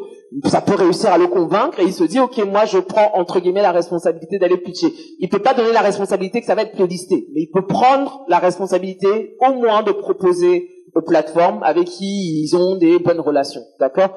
Donc le distributeur à ce niveau-là est très important. Maintenant, l'autre dernier point, si vous n'avez pas de maison de disque, vous ne vous n'avez pas de distributeur. demander, est-ce qu'on peut réussir quand on est indépendant et bah, seul bah, Oui, parce qu'il y a des playlists qui, toutes les playlists qui cartonnent ne sont pas nécessairement faites par des par les gens qui travaillent chez les plateformes. Alors, Boomplay, c'était un tout petit peu le cas, mais Spotify, par exemple, il y a des très très grosses playlists qui sont faites par des gens lambda. Hein. Donc, il faut juste... Moi, par exemple, il y a des gens qui me contactent parce que j'ai une playlist euh, Spotify à, à, ma piano qui marche plutôt bien. Il y a des Sud-Africains qui m'écrivent pour être playlistés. Donc euh, c'est c'est faut, faut faut voilà faut voir ces choses là. Euh, faut voir les personnes qui sont aussi euh, trendsetters pour en gros lancer la tendance euh, sur votre son sur d'autres plateformes parce qu'aujourd'hui c'est un peu ce qui se passe. Moi je voyais sur euh, sur Boomplay c'était phénoménal. Si le week-end il y avait eu un buzz parce que la Côte d'Ivoire les buzz c'est une longue histoire. Donc dès qu'il y a eu un buzz un peu bête euh, en Côte d'Ivoire vendredi sur TikTok, moi, j'arrivais au bureau lundi, le son sur sur euh, sur euh, était là. Il y avait une corrélation incroyable entre TikTok et les, charts chez nous. C'était phénoménal. Tu voyais direct dans les graphiques que le moment où le son a piqué comme ça, moi j'appelais mon équipe social media en disant, je voyais un gars qui est en train de monter, monter, monter, il est pas en train de faire quelque chose de, ah oui, il est sur TikTok, j'ai, ah, ok, j'ai compris. D'accord, donc il y a vraiment une corrélation. Donc si vous n'arrivez pas à passer directement, essayez de créer une forme de, de comment dire, d'intérêt sur les autres réseaux et directement ça vous fait monter en streaming derrière. Il y a plein de choses là que tu nous as données. J'essaye. Euh, juste avant de passer à la dernière partie, parce que j'aimerais quand même vous donner le temps de lui poser les, toutes les questions aussi. Il faut qu'on parle de YouTube. YouTube aujourd'hui, on peut pas finir cette conversation sans parler de YouTube. Comment est-ce que les créateurs africains se positionnent sur YouTube? Alors YouTube c'est simple, euh, il y a qu'un seul pays en Afrique francophone pour l'instant où on peut monétiser de manière directe, c'est le le le Sénégal. Ok. D'accord. Alors pourquoi le Sénégal? Moi j'ai ma petite idée, mais il faudrait mieux poser la question à Google. Euh, quoi qu'il en soit, YouTube aujourd'hui je pense que un d'abord, bien évidemment, euh, beaucoup de gens ont trouvé le moyen de contourner cette problématique-là en, en, hébergeant leurs euh, vidéos depuis la France, etc. Donc il y a, d'autres moyens, hein, euh, il y a d'autres manières de. Alors là-dessus, je, j'ai un positionnement qui est un peu particulier. Je vais parler d'abord de musique. Moi, ma conviction, je peux me tromper, c'est que je pense que le clip vidéo est un peu en train de mourir. Quand j'ai qu'il est en train de mourir, j'ai pas dit qu'il n'est pas important, hein, faut pas me dire ce que j'ai, ce que j'ai pas dit. Que tu appelles clip vidéo? C'est-à-dire que le, le, le, comment j'ai expliqué ça? En fait, la vidéo comme outil pour matraquer, marketer, lancer un son, c'est en train de mourir. C'est-à-dire qu'aujourd'hui, l'audio domine euh, sur la vidéo. C'est ma conviction. J'ai presque envie de demander, on retire trace, on retire les chaînes musicales, etc. Je veux dire, pour quelqu'un qui est ce qu'on appelle la Gen Z, là, c'est un autre petit frère, etc. Combien d'entre eux découvrent un son parce qu'ils étaient en train de zoner sur YouTube, etc. J'ai l'impression que c'est l'audio d'abord. Ils entendent le son, ils regardent, ils regardent la vidéo. S'il y a vidéo, c'est pas le clip, c'est TikTok. S'il y a vidéo, c'est un extrait qui circule sur les réseaux ou sur WhatsApp. C'est-à-dire que pour moi, nous, c'est notre génération à nous, ça commençait par le clip, on attendait le clip, etc. Je trouve que c'est, plus on passe, plus, et plus le streaming va se développer sur le continent, moins le clip va avoir une espèce de d'importance comme ça. Donc ça, ce sera ma première chose sur YouTube. Euh, et je le vois parce que je, je, je, moi, je surveille beaucoup les, les chiffres de démarrage. C'est-à-dire quand un son, euh, si vous avez remarqué aujourd'hui, il y a, y, a, y a un son qui va cartonner, on va tous l'entendre pendant deux trois mois, il n'y a pas de clip. Mais tout le monde a entendu le son, vrai ou faux. On va l'entendre, on va l'entendre. Des fois, le clip même sort, en fait, personne ne check parce que on est déjà passé à autre chose. Et je peux citer plein, il y a eu plein de tubes comme ça euh, sur la dernière année. Je peux même pas, on est même, on est, on est en Afrique, mais j'ai même envie de citer une artiste, Beyoncé. Elle vient de faire tout un album, il n'y a pas eu un seul clip. Elle est en tournée mondiale, hein. On n'a pas vu un seul clip. Donc je pense que c'est c'est quand même un signe.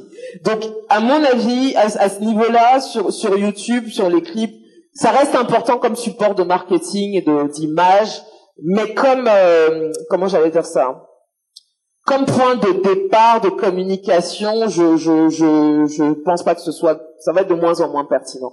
Maintenant sur d'autres choses, bah je pense que YouTube c'est important pour euh, tout ce qui va être euh, live je pense que c'est quelque chose qu'on néglige beaucoup, que les artistes négligent beaucoup.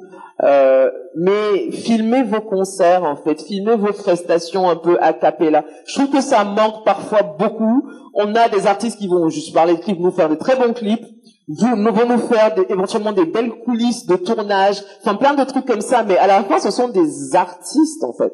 Je pense que le, le, le s'il y a une raison pour laquelle quelqu'un doit repartir sur YouTube vous écoutez alors que ça, votre musique est déjà partout sur d'autres plateformes, c'est quand même d'avoir par exemple une version différente, acoustique, ce que vous voulez, euh, de la musique que vous proposez, une, euh, voilà, ou même faire des reprises d'autres morceaux. Donc, je pense que c'est, cette approche alternative de YouTube peut devenir intéressante.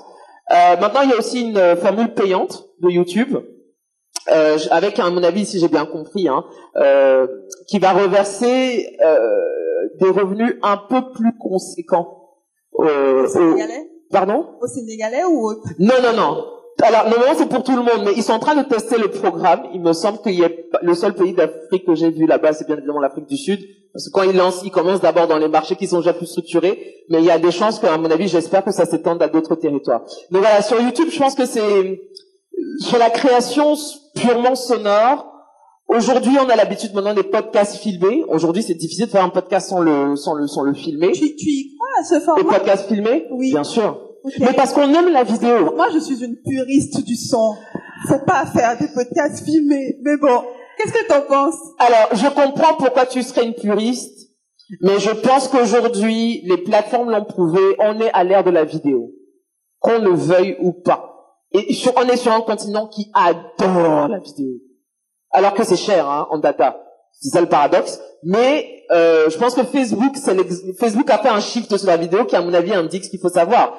Euh, Instagram, pareil. Aujourd'hui, Instagram vous force littéralement à poster des réels, à tel point qu'ils font baisser le chiffre de l'engagement sur vos photos. Je ne sais pas si vous l'avez remarqué. Ils vous forcent parce que TikTok leur met la pression.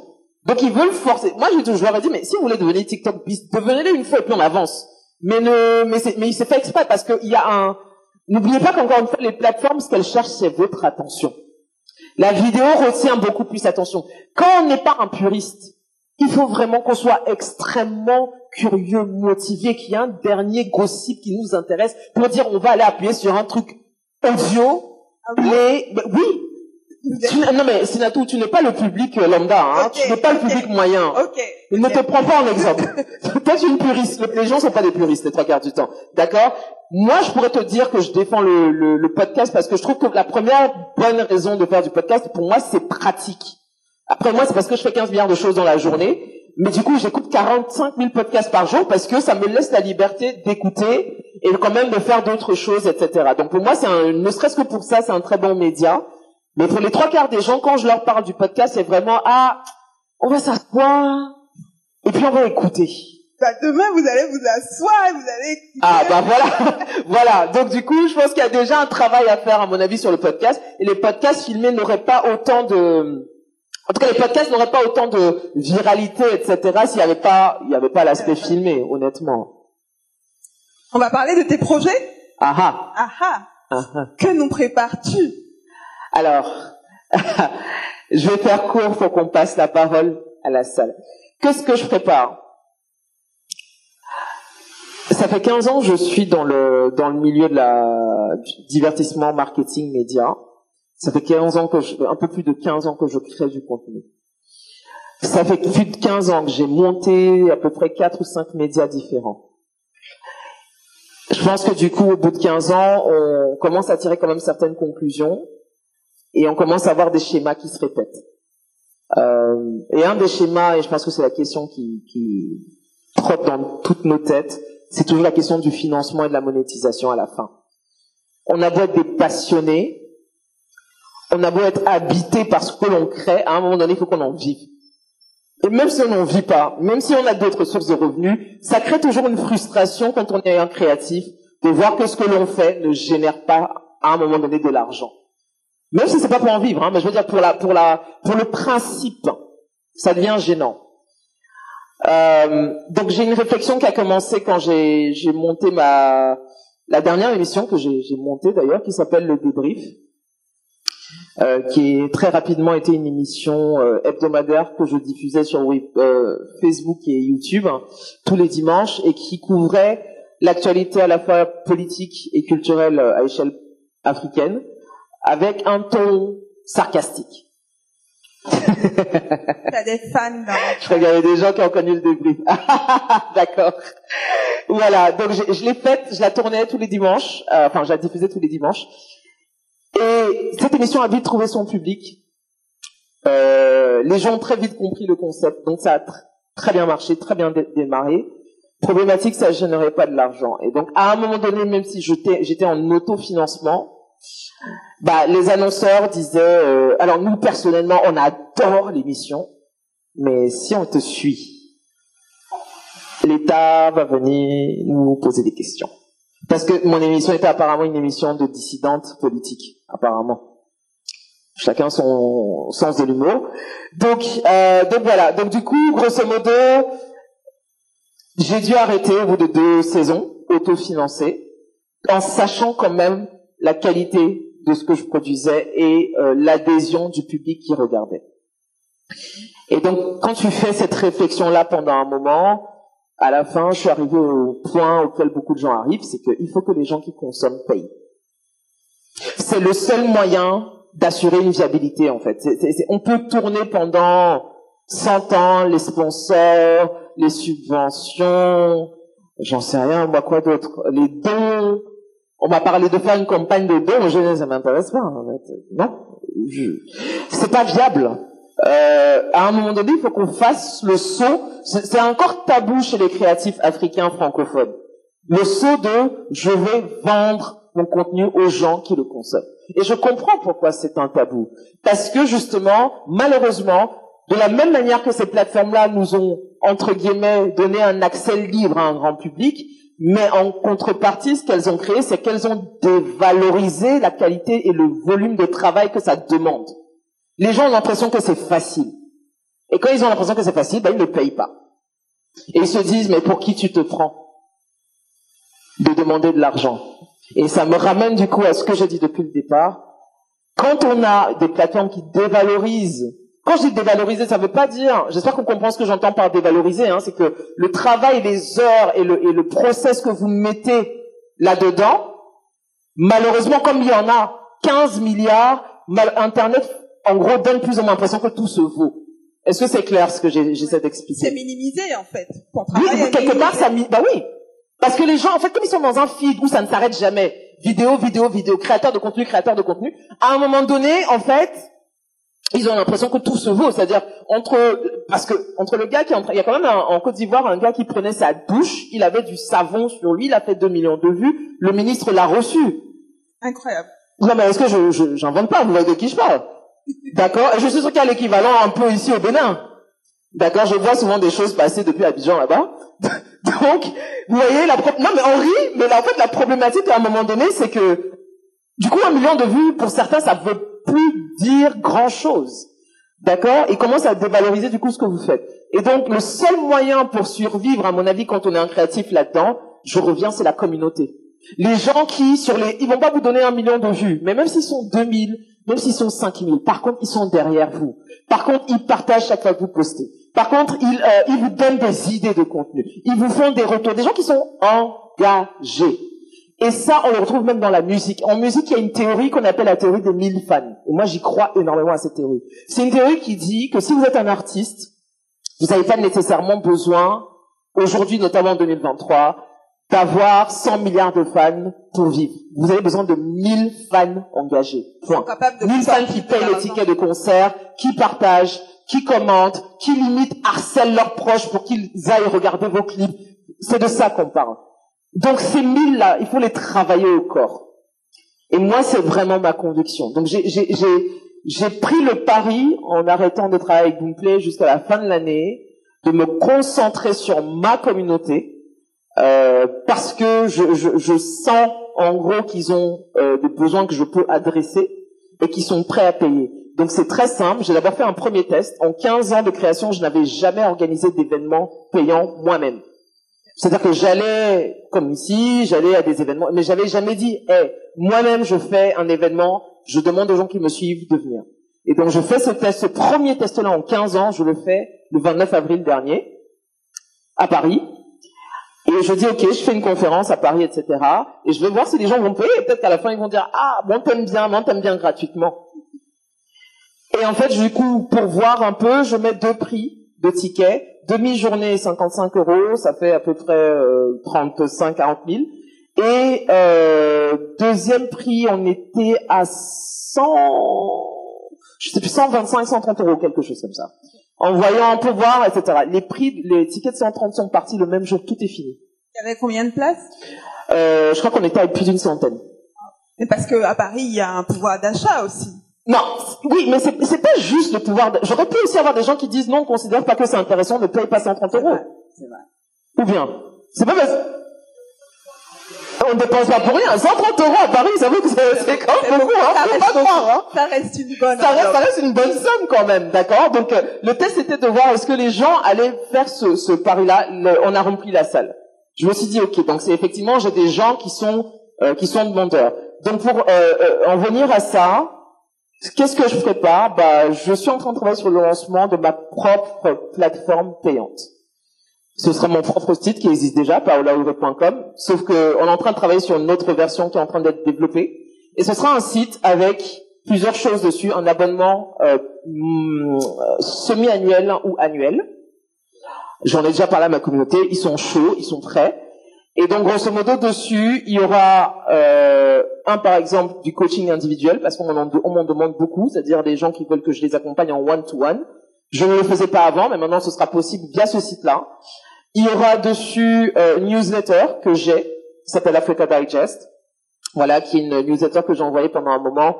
En gros, toutes les semaines, euh, j'envoyais par email à une liste d'envoi les informations que je trouvais intéressantes sur l'Afrique pendant les 5-6 derniers jours. Ça peut être les articles qu'il fallait lire, l'artiste qu'il faut découvrir, le buzz que vous avez peut-être raté, euh, je sais pas moi. Bref, tout ce que je trouve comme intéressant en termes de tendance, je fais de la veille et donc j'envoyais ça aux gens toutes les semaines pour les gens qui sont trop occupés, euh, qui sont pas sur internet, euh, qui n'ont pas le temps. Ça leur permettait en gros dans leur boîte mail d'avoir une espèce de résumé de ce qui entre guillemets j'ai trouvé ce que j'ai trouvé intéressant dans la semaine.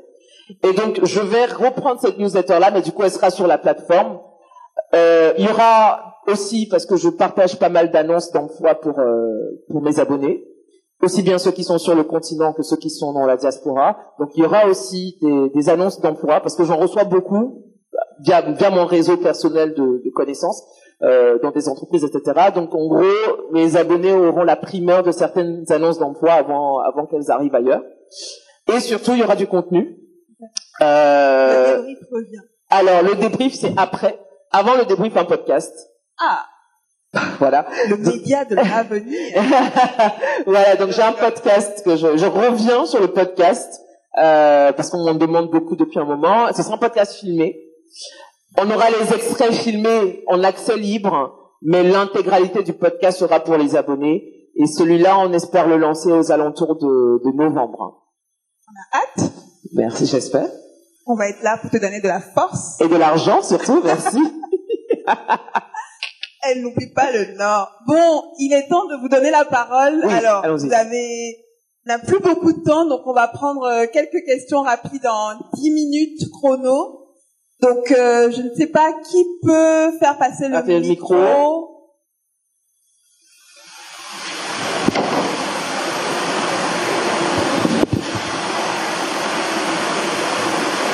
Questions courtes, efficaces et rapides. Une question par personne.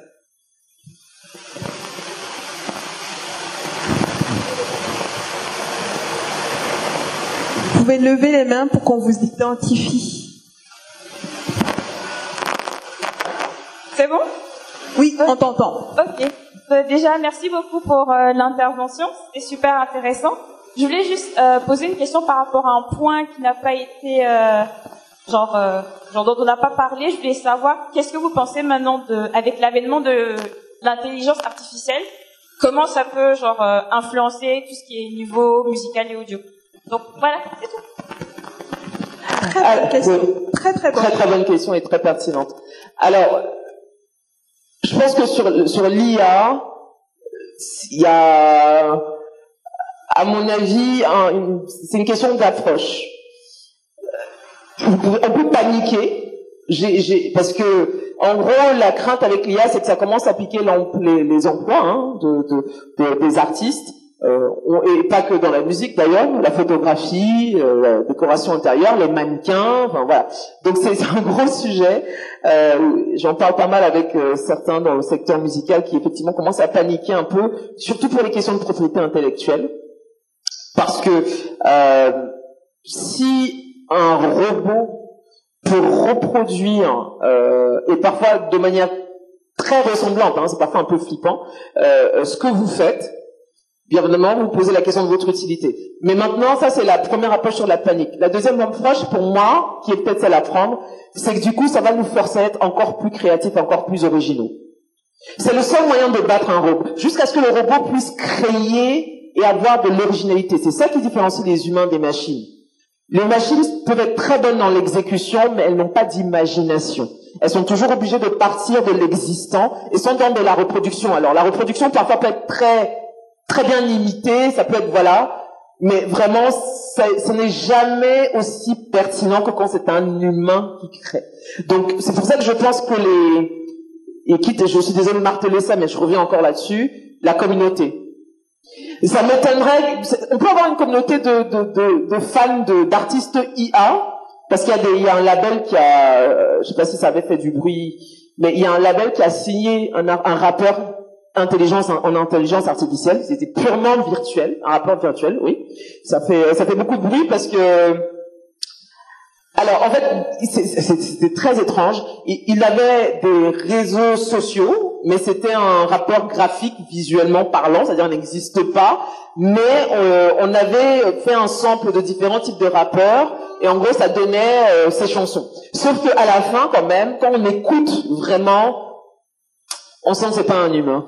Je sais pas comment expliquer, hein, mais on, on, sent que ce n'est pas un humain. Alors, est-ce que dans quelques années, les gens iront voir un hologramme en concert? Ça, je ne sais, je, je, je, ne sais pas. Les humains sont très étranges. Je ne sais pas. Mais je pense que pour l'instant, ce que ça doit, ce qu'on doit retenir de l'IA, c'est que ça nous pousse nous dans nos retranchements sur le plan créatif. C'est qu'ici, il faut battre la machine, c'est qu'il faut être encore plus inventif, encore plus innovant, je pense. Parce que dans ce cas-là, j'ai du mal à voir comment un artiste IA va innover sur quelque chose qui n'a pas du tout existé. J'ai du mal à voir ça. Ça répond un peu à votre question? D'accord. On va prendre deux autres questions. Elle a beaucoup de questions. Ah, mais moi je réponds, je suis là pour répondre à tout. Hein.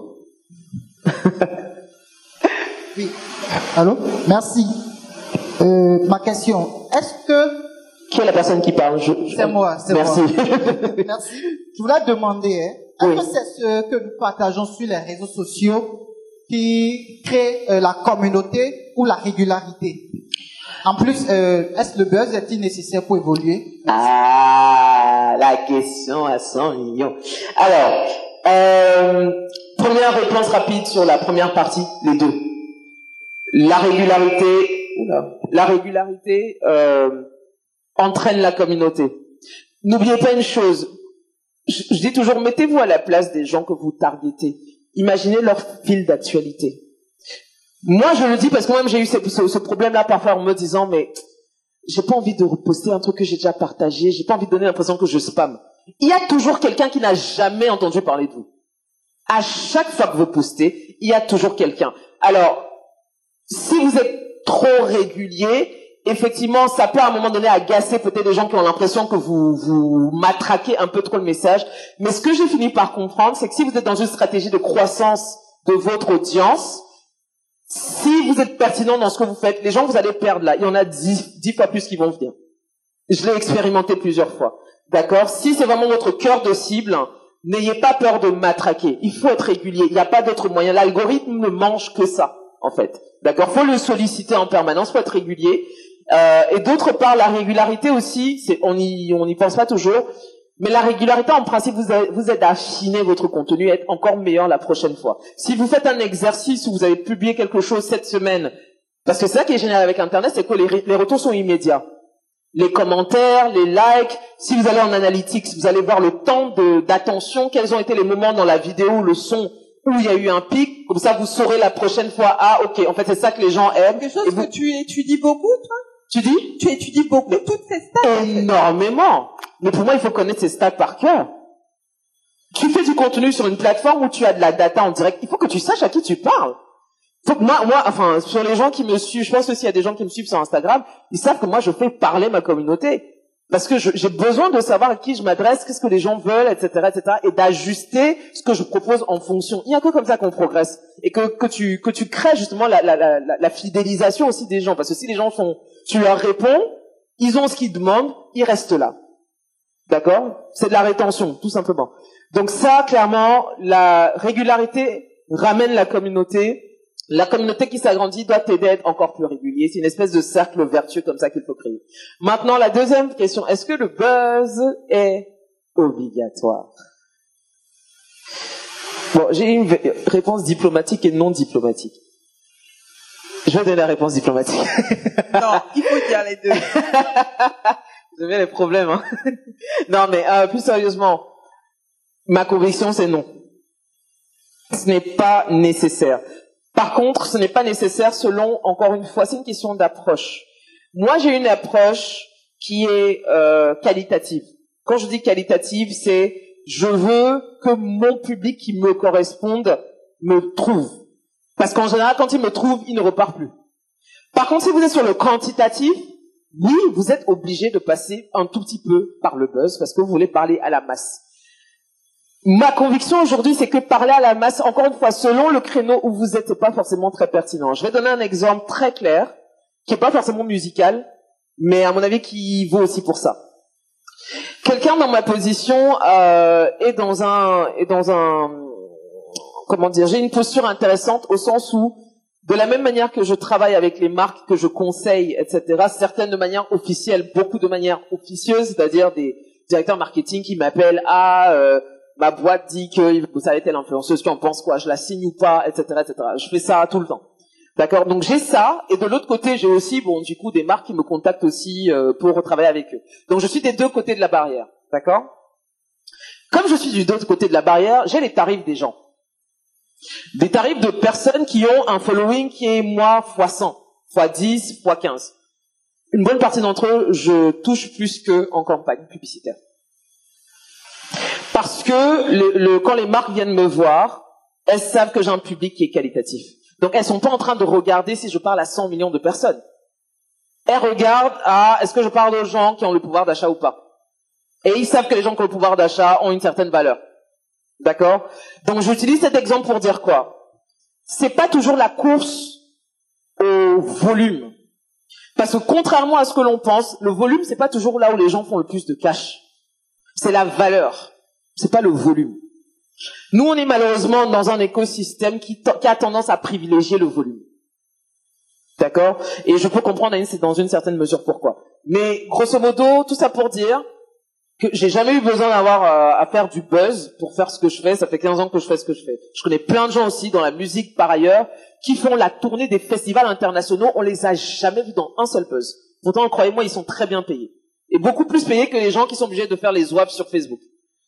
Non, mais, non, mais, faut dire les choses. D'accord? Donc après, c'est une question de positionnement. Il y a des gens, c'est leur positionnement. Je critique à chacun son truc. Tout ce que je dis, c'est que faut pas se laisser euh, découragé parce que je sais, je parle avec des artistes, certains parfois sont découragés en se disant mais est-ce qu'il faut limite que je descende ma culotte sur euh, en, live sur Instagram pour que les gens s'intéressent à ce que je fais? Je dis non, c'est juste que la route va être plus longue Probablement, mais par contre, les gens qui vont te rejoindre sur ta route là, ils vont être là pour rester. Parce qu'on oublie de parler de la volatilité des gens qui viennent à cause du buzz. Vrai ou faux? La volatilité. Les gens t'ont vu, ah, c'est pas tel qui a fait autre truc, l'autre. On va le liker, mais c'est un like qui est... Il est passé à autre chose déjà. Il est déjà passé à autre chose. C'était pour rigoler. C'est pour ça qu'il y a plein de gens qui ont fait des buzz. Ils ont accumulé de l'audience. Je n'ai pas dit le nom de quelqu'un. Hein. Ils ont accumulé le nom de l'audience. Et puis le jour, ils décident de sortir un projet sérieux. Personne ne les calcule. Mais les gens sont pas venus pour ça à la base. Danse, chante, euh, fais ce que c'est pas ça qu'on t'a demandé. Fais nourrir. Point. Non mais et c'est ça le problème. Tous ces artistes ou tous ces humoristes qui essaient de percer dans la musique, ils ont souvent du mal à comprendre pourquoi quand ils font une vidéo, machin truc, il y a des partages de fous. Et puis le jour où ils décident d'être un peu sérieux, un peu euh, montrer une autre facette d'eux-mêmes, ah bah ils sont surpris qu'il n'y ait pas le même engagement, limite dans les insultes. Mais c'est normal, les gens ne sont pas venus chez toi pour ça. Tu t'es trompé de public. Donc vraiment, je pense qu'il faut sur le buzz avoir une démarche assumée. Si on est là parce que visibilité rapide, euh, parce que malheureusement effectivement il y a beaucoup de peut-être de personnes qui peuvent vous solliciter dès qu'ils vous voient un peu faire le buzz. Si c'est ça votre démarche, mais assumez-la juste. Mais je dis, par contre, ne dites pas je le fais parce que ce n'est que le seul moyen de. Non, ce n'est pas vrai. J'ai répondu à votre question, je crois. Merci. On va prendre deux autres questions. Désolée. Euh, oui, je pense qu'il a juste le micro. Euh, bonsoir. Bonsoir. Je vous remercie pour votre brillante présentation et je remercie Oxofest pour cette opportunité. Moi, ce que j'aimerais demander, c'est... Rapprochez le micro pour que tout le monde puisse vous entendre. Moi, ce que j'aimerais demander, c'est par rapport à la plateforme que vous créez. Oui. Quels sont les moyens de paiement que vous comptez intégrer? Parce que si votre cible, c'est la sous-région, il faudrait penser aux fournisseurs de paiement qui sont ici. Tout à fait. Et ma dernière question, je sais pas si ça va vous titiller, mais concernant, concernant le débrief, la saison 1, je recherche l'épisode 3 concernant les filles de président je sais pas si elle a été retirée de YouTube en fait.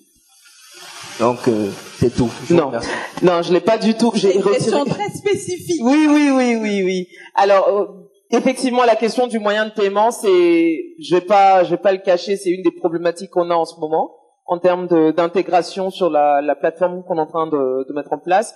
Parce qu'effectivement, j'ai une cible qui est à l'extérieur, mais pour elle, il n'y a pas de problème, carte bancaire, tout ça, il n'y a pas de souci. Mais effectivement, je ne sais pas pourquoi c'est aussi difficile d'avoir euh, des systèmes de paiement qui intègrent le mobile money sur l'ensemble du continent. Oui, parce que moi, j'ai des, gens partout, littéralement, et on a du mal à trouver pour l'instant des, solutions. Donc, on va peut-être devoir en intégrer, je sais pas, 5, 6, 7 différentes, sur, en tout cas sur lesquelles que... J'entends quoi? J'entends un nom?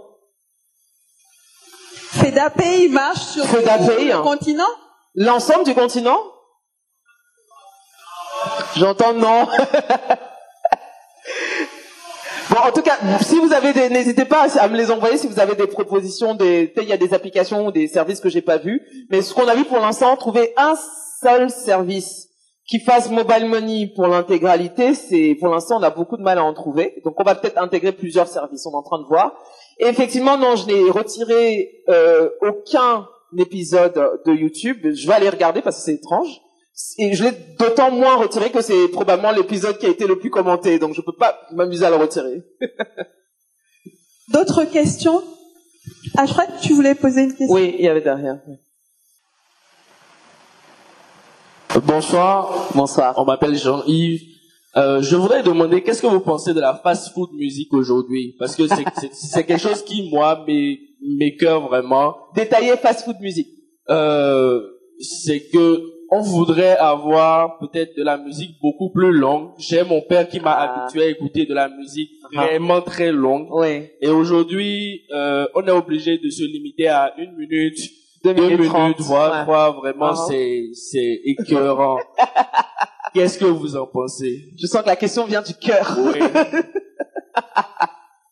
Qu'est-ce que j'en pense? Bah, Je pense probablement la même chose que vous. Mais, mais ce que je dis aussi, c'est que euh, dire ça, c'est aussi faire un peu preuve de paresse, parce que sinon il y a des artistes qui continuent à vraiment faire de l'excellente musique. Donc, ce dont vous parlez est réel et existe, et pour les raisons qu'on a évoquées tout à l'heure d'ailleurs, c'est-à-dire c'est les plateformes, hein, on va pas se, c'est elles qui ont imposé ça. De la même manière que avant vous, parliez de votre père, euh, avant on avait des chansons qui faisaient 10 minutes. Hein, euh, c'est-à-dire que tu as le temps de prendre ta douche, finir, le gars n'a même pas encore poussé, il est encore dans les intros avec la guitare, on n'est même pas encore à 5 minutes, d'accord? Et moi j'adore écouter ça de temps en temps, euh, j'aime beaucoup Fela. Par exemple, Fela, entre quand la chanson commence et quand il pousse la première note, mais tu as le temps d'aller boire un café, tu reviens, tu vois? Mais mais j'adore ça, mais par contre, qu'est-ce qui a fait à un moment donné qu'on est passé de 10 à 6 à 5, après euh, on, est, on a tourné autour de 3 minutes 30 à peu près, bah, c'était aussi beaucoup les, les médias et les radios bah, les radios parce qu'elles avaient besoin de raccourcir les chansons pour placer leurs pubs, etc. Bah, la même chose est en train de se passer avec les, les plateformes. C'est elles qui, hein, qui donnent le ton aussi, et elles ont décrété que bon, l'attention des gens c'est X ou Y, bah on va commencer à raccourcir les chansons. Donc clairement, moi ça m'insupporte, ça m'insupporte d'autant plus. Par exemple, quand je suis en train, parce que là je pense à, un artiste à, à Achaquet, euh, son pas le dernier, mais le, le précédent projet qui était très bon, mais au moment où tu commences vraiment à t'ambiancer dans la chanson, la chanson est finie. C'est très frustrant, mais c'est très frustrant. Par contre, c'est très intelligent parce que c'est ce qu'on appelle le HRV, euh, donc High Replay Value. C'est là-dessus que les Nigérians misent beaucoup, c'est faire des chansons plus courtes, et parce qu'elles sont plus courtes, qu'est-ce que vous faites? Vous appuyez sur Replay. Et ça fait monter leur stream. Super stratégie. Ah bah, High Replay Value. Donc, ils font des projets à High Replay Value, des projets que les gens vont réécouter plusieurs fois.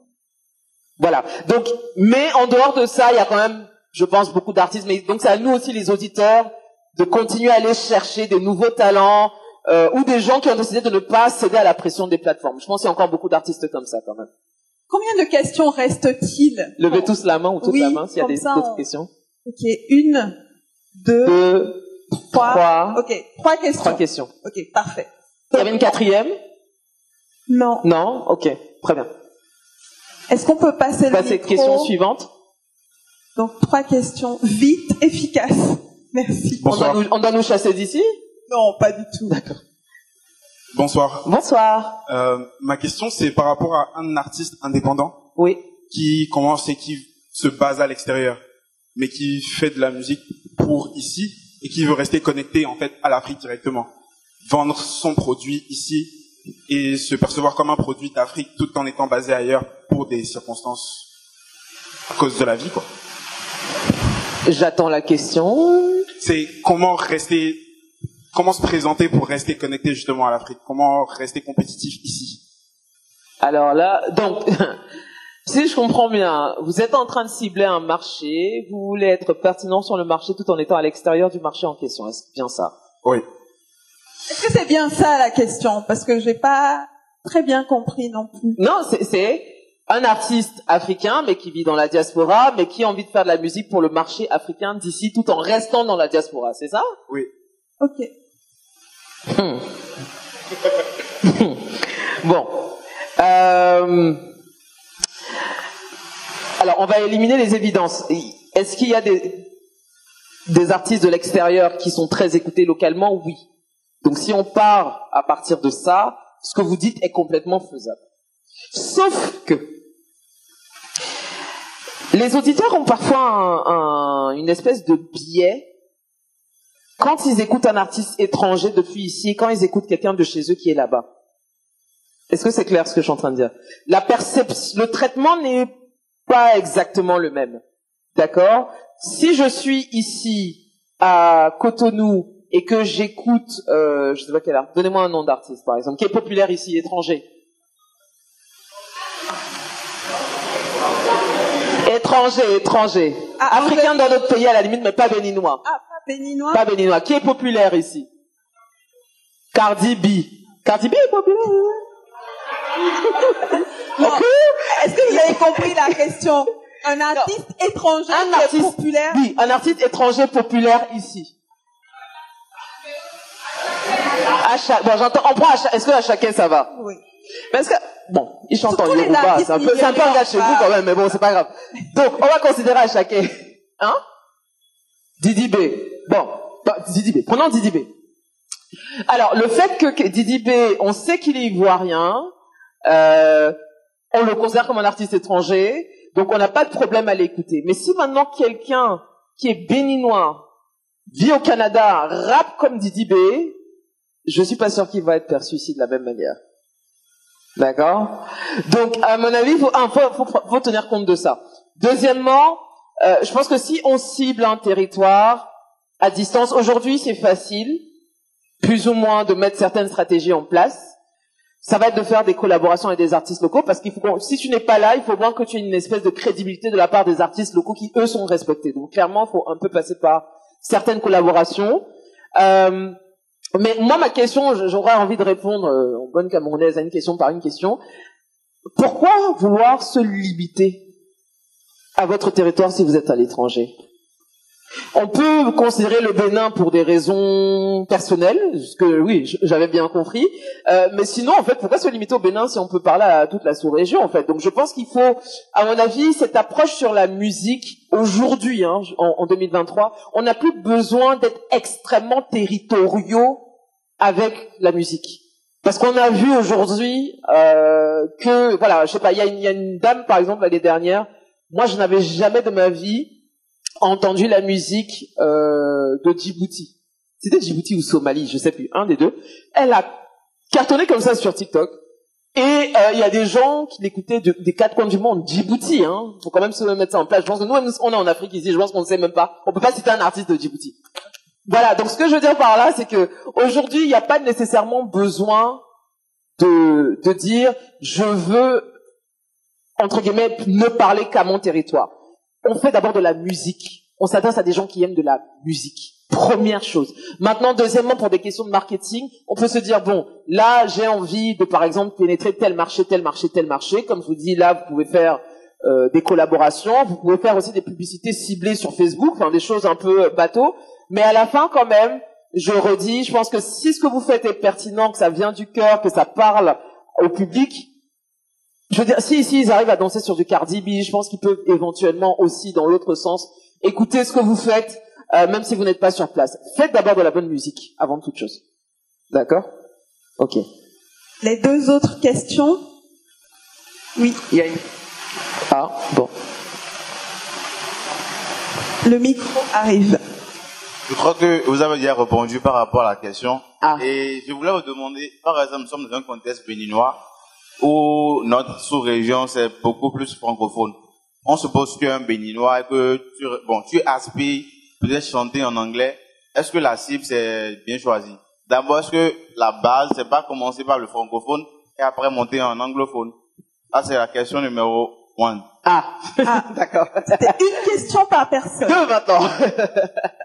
maintenant, la question numéro deux, c'est par rapport à un artiste qui vient de commencer. Bon, est-ce que c'est, tu es obligé de, en quelque sorte, de, de passer par, entre guillemets, les stars du pays d'abord, genre, faut qu'il t'atteste d'abord en tant que artiste avant de monter.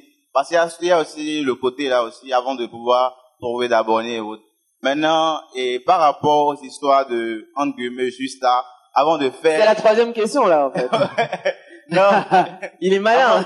Avant, de faire les, par exemple, les featuring, il y a des artistes où ils demandent de l'argent. Oui. Avec l'histoire de Davido aussi. Donc, par rapport à ça. Paola, que, que penses-tu on, peut prendre peut-être la dernière question en même, temps. La dernière, c'est-à-dire Là, mais là, ça va me faire peut-être six questions en une fois. Hein. Faisons d'abord les trois du monsieur. D'accord. Vous aviez fini, vous avez autre chose ah Oui, c'est bon. C'est bon Très bien, merci. Alors, euh, la première question, c'était sur... Oui, c'est vrai que je ne peux pas prendre plusieurs questions. La première question, c'était sur...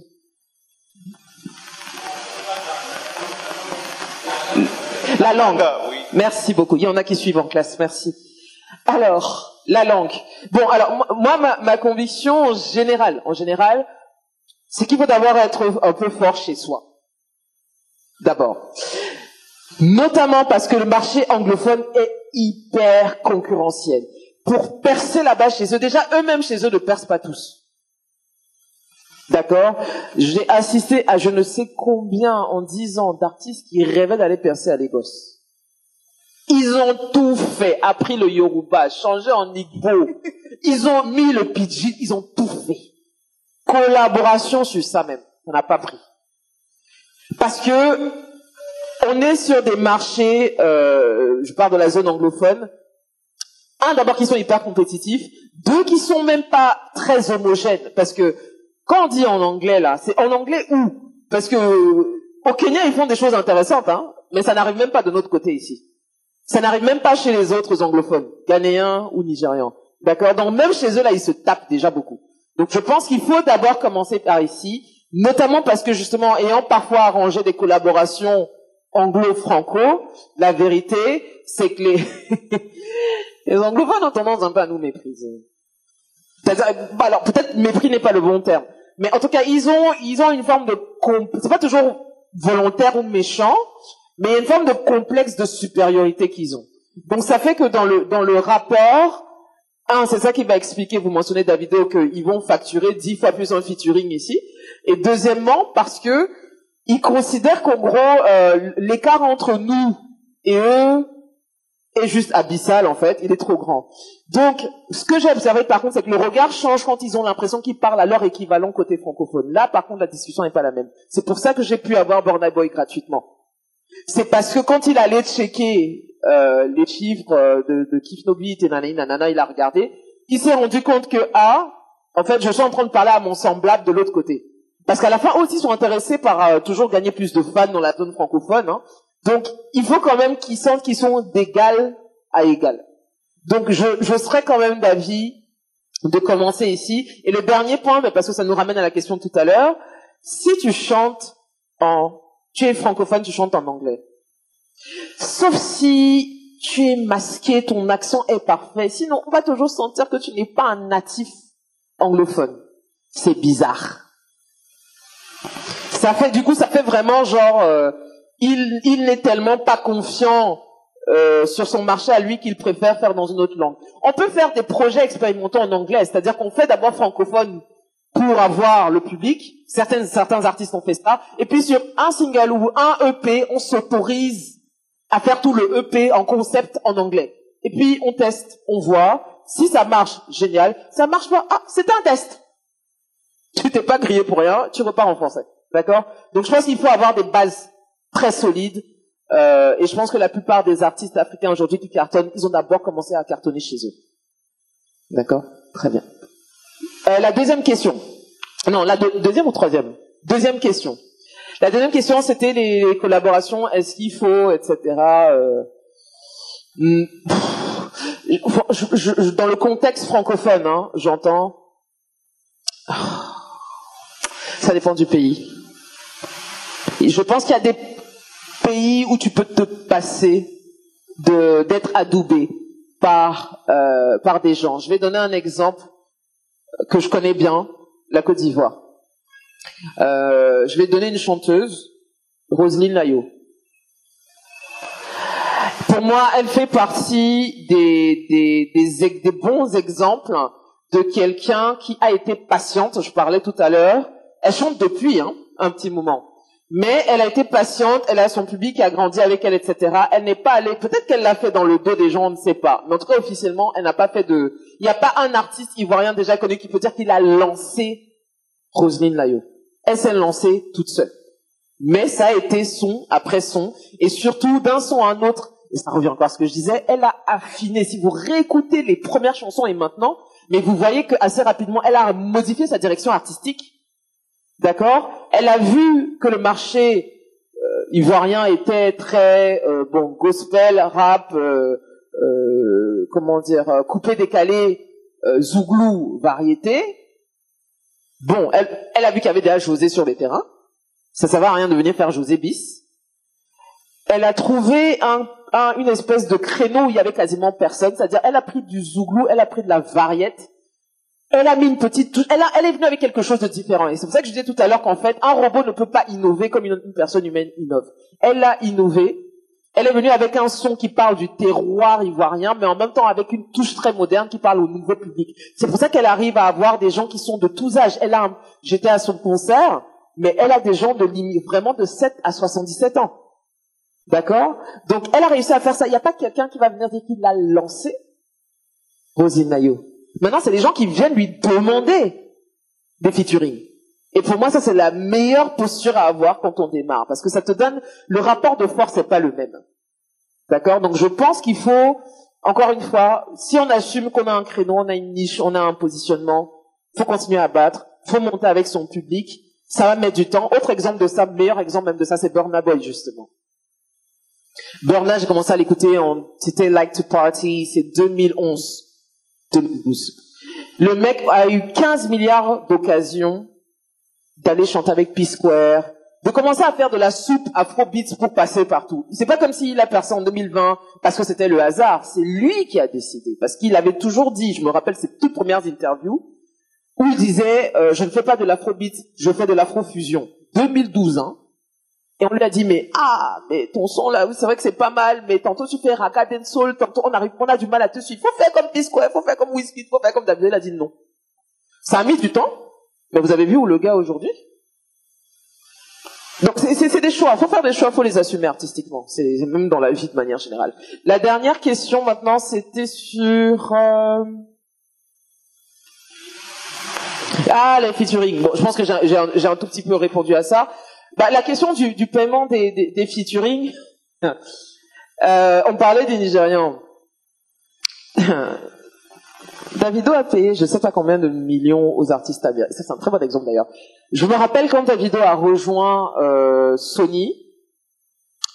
On est en, je sais plus, 2017 ou 2018. il, il, vient de faire des Skelewu, tous les gros hits qu'on a entendus en Afrique qui ont cartonné.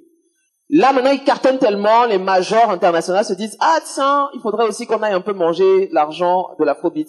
On va signer Davido. Ils signent Davido, et lui font faire un projet euh, qui s'appelle la pochette est verte comme ça, le nom m'échappe. Je crois que c'était ça, merci. Et quand tu regardes le projet, ils sont allés, ils ont payé mais les rappeurs américains, les Young Thug, euh, ils vraiment, ils ont mis une belle brochette. Ça, on va pas dire le contraire. Le projet a floppé, tellement floppé que Davido, comprenant qu'en fait euh, la direction artistique avec les featuring des artistes internationaux, c'est pas ça sa force. Qu'est-ce qu'il fait? Il revient au Nigeria. C'est là qu'il sort If et Fall. Et qu'est-ce qui se passe avec Fall? Fall cartonne tellement depuis ici que c'est certifié aux États-Unis. Est-ce que vous voyez ce qui s'est passé? C'est qu'en fait, les featuring, honnêtement, je pense que, un, d'abord, les featuring payants, il faut d'abord que le son soit bon. La musique ne ment pas. On peut avoir des techniques, des, combinaisons, des formules, comme j'ai dit, euh, TikTok uniformise. Une fois en passant, ça va marcher, mais à la fin, là, un hit, pour moi, en tout cas, c'est toujours ma conviction, un hit, quand il est organique, on sait. Quand il y a un son qui tourne là, il y a pas, on n'a pas payé 5 francs, mais tout le monde kiffe, on sait. Donc, je pense qu'il faut d'abord que le son, d'abord, soit bon. Que la, la collaboration soit bonne. Premièrement.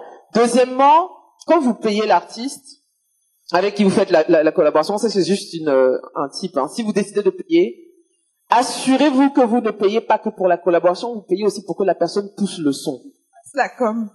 Non, oui, parce que sinon, j'en connais hein, qui sont allés payer des feats au Nigérian là. Il a fait, oui, Whisky c'est le champion de ça. Hein. Il fait ton feat, hein, il envoie la, les vocals, il envoie les voix, etc. Tu vas attendre que lui, il va faire tweet. oh. Il va rien poster du tout. Rien.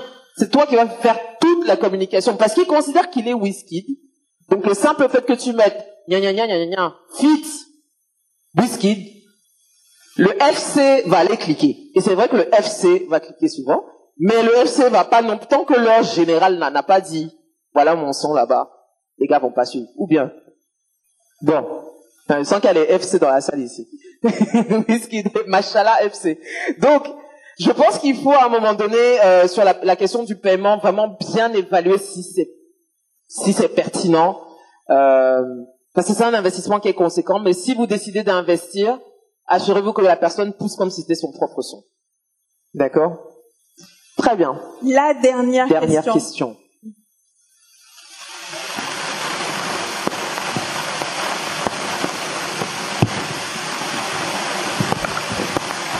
Bonsoir. Bonsoir. Euh, merci pour votre euh, apport et tout. Ma question est la suivante. C'est la deuxième fois que vous êtes au Bénin, vous avez dit. Euh, compte tenu de votre expérience et de votre professionnalisme dans le domaine, quelle impression avez-vous sur la musique béninoise? On a gardé la question piège pour la fin. Attention à ce que tu vas dire. Attention. Sinon, je ne repars pas du pays. On va me garder ici. Bon. tu es libre de répondre. Ouais, c'est ça. Bon, euh, qu'est-ce que je pense de la musique béninoise? Alors, j'ai envie d'élargir au-delà de la musique. Ma, ma vision du Bénin, c'est que je pense que c'est une, c'est un pays culturellement parlant qui a une carte à jouer, mais qui n'en est pas forcément euh, conscient. C'est-à-dire qu'il y a un tel vivier ici. En termes, on parlait d'héritage tout à l'heure. En termes d'héritage musical, je vais prendre un exemple bête.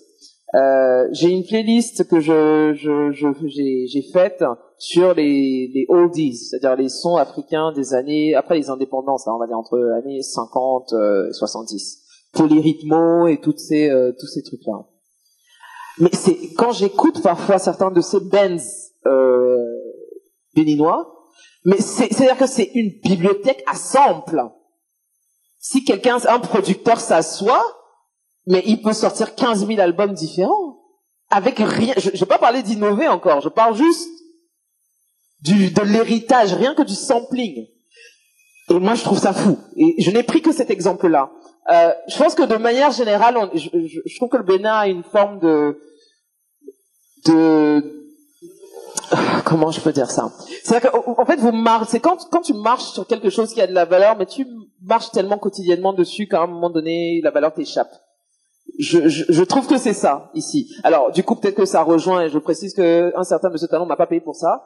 Le révélé là dans le Bénin révélé fait complètement sens pour moi, qui suis pas béninoise. Hein, ça fait complètement sens parce qu'on on sent qu'il y a il y a un potentiel mais que la première problématique, même avant de dire ah on n'a pas d'argent pour machin, c'est qu'il faut d'abord que les gens concernés en premier lieu en prennent conscience. D'autant plus que vous êtes dans une région entre votre grand voisin là-bas qui fait beaucoup de bruit, le Nigeria, et votre voisin qui est moins grand, qui fait tout autant de bruit, qui est la Côte d'Ivoire.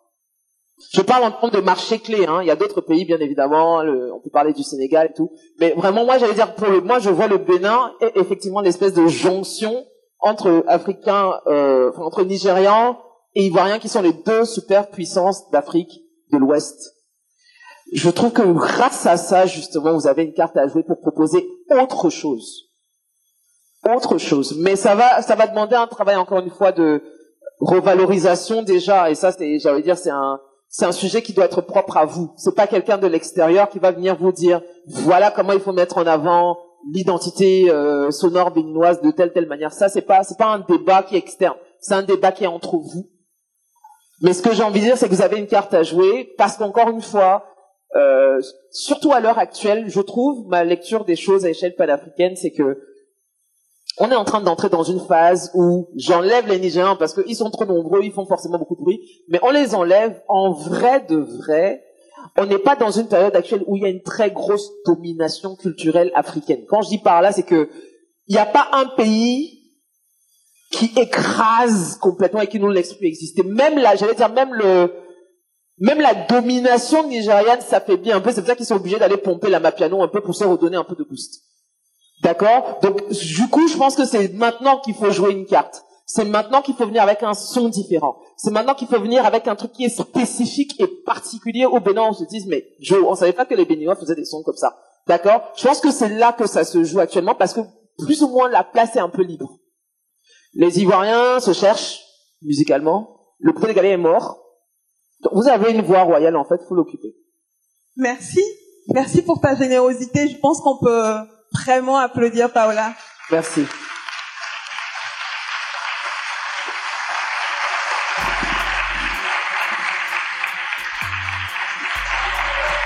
Oh wow!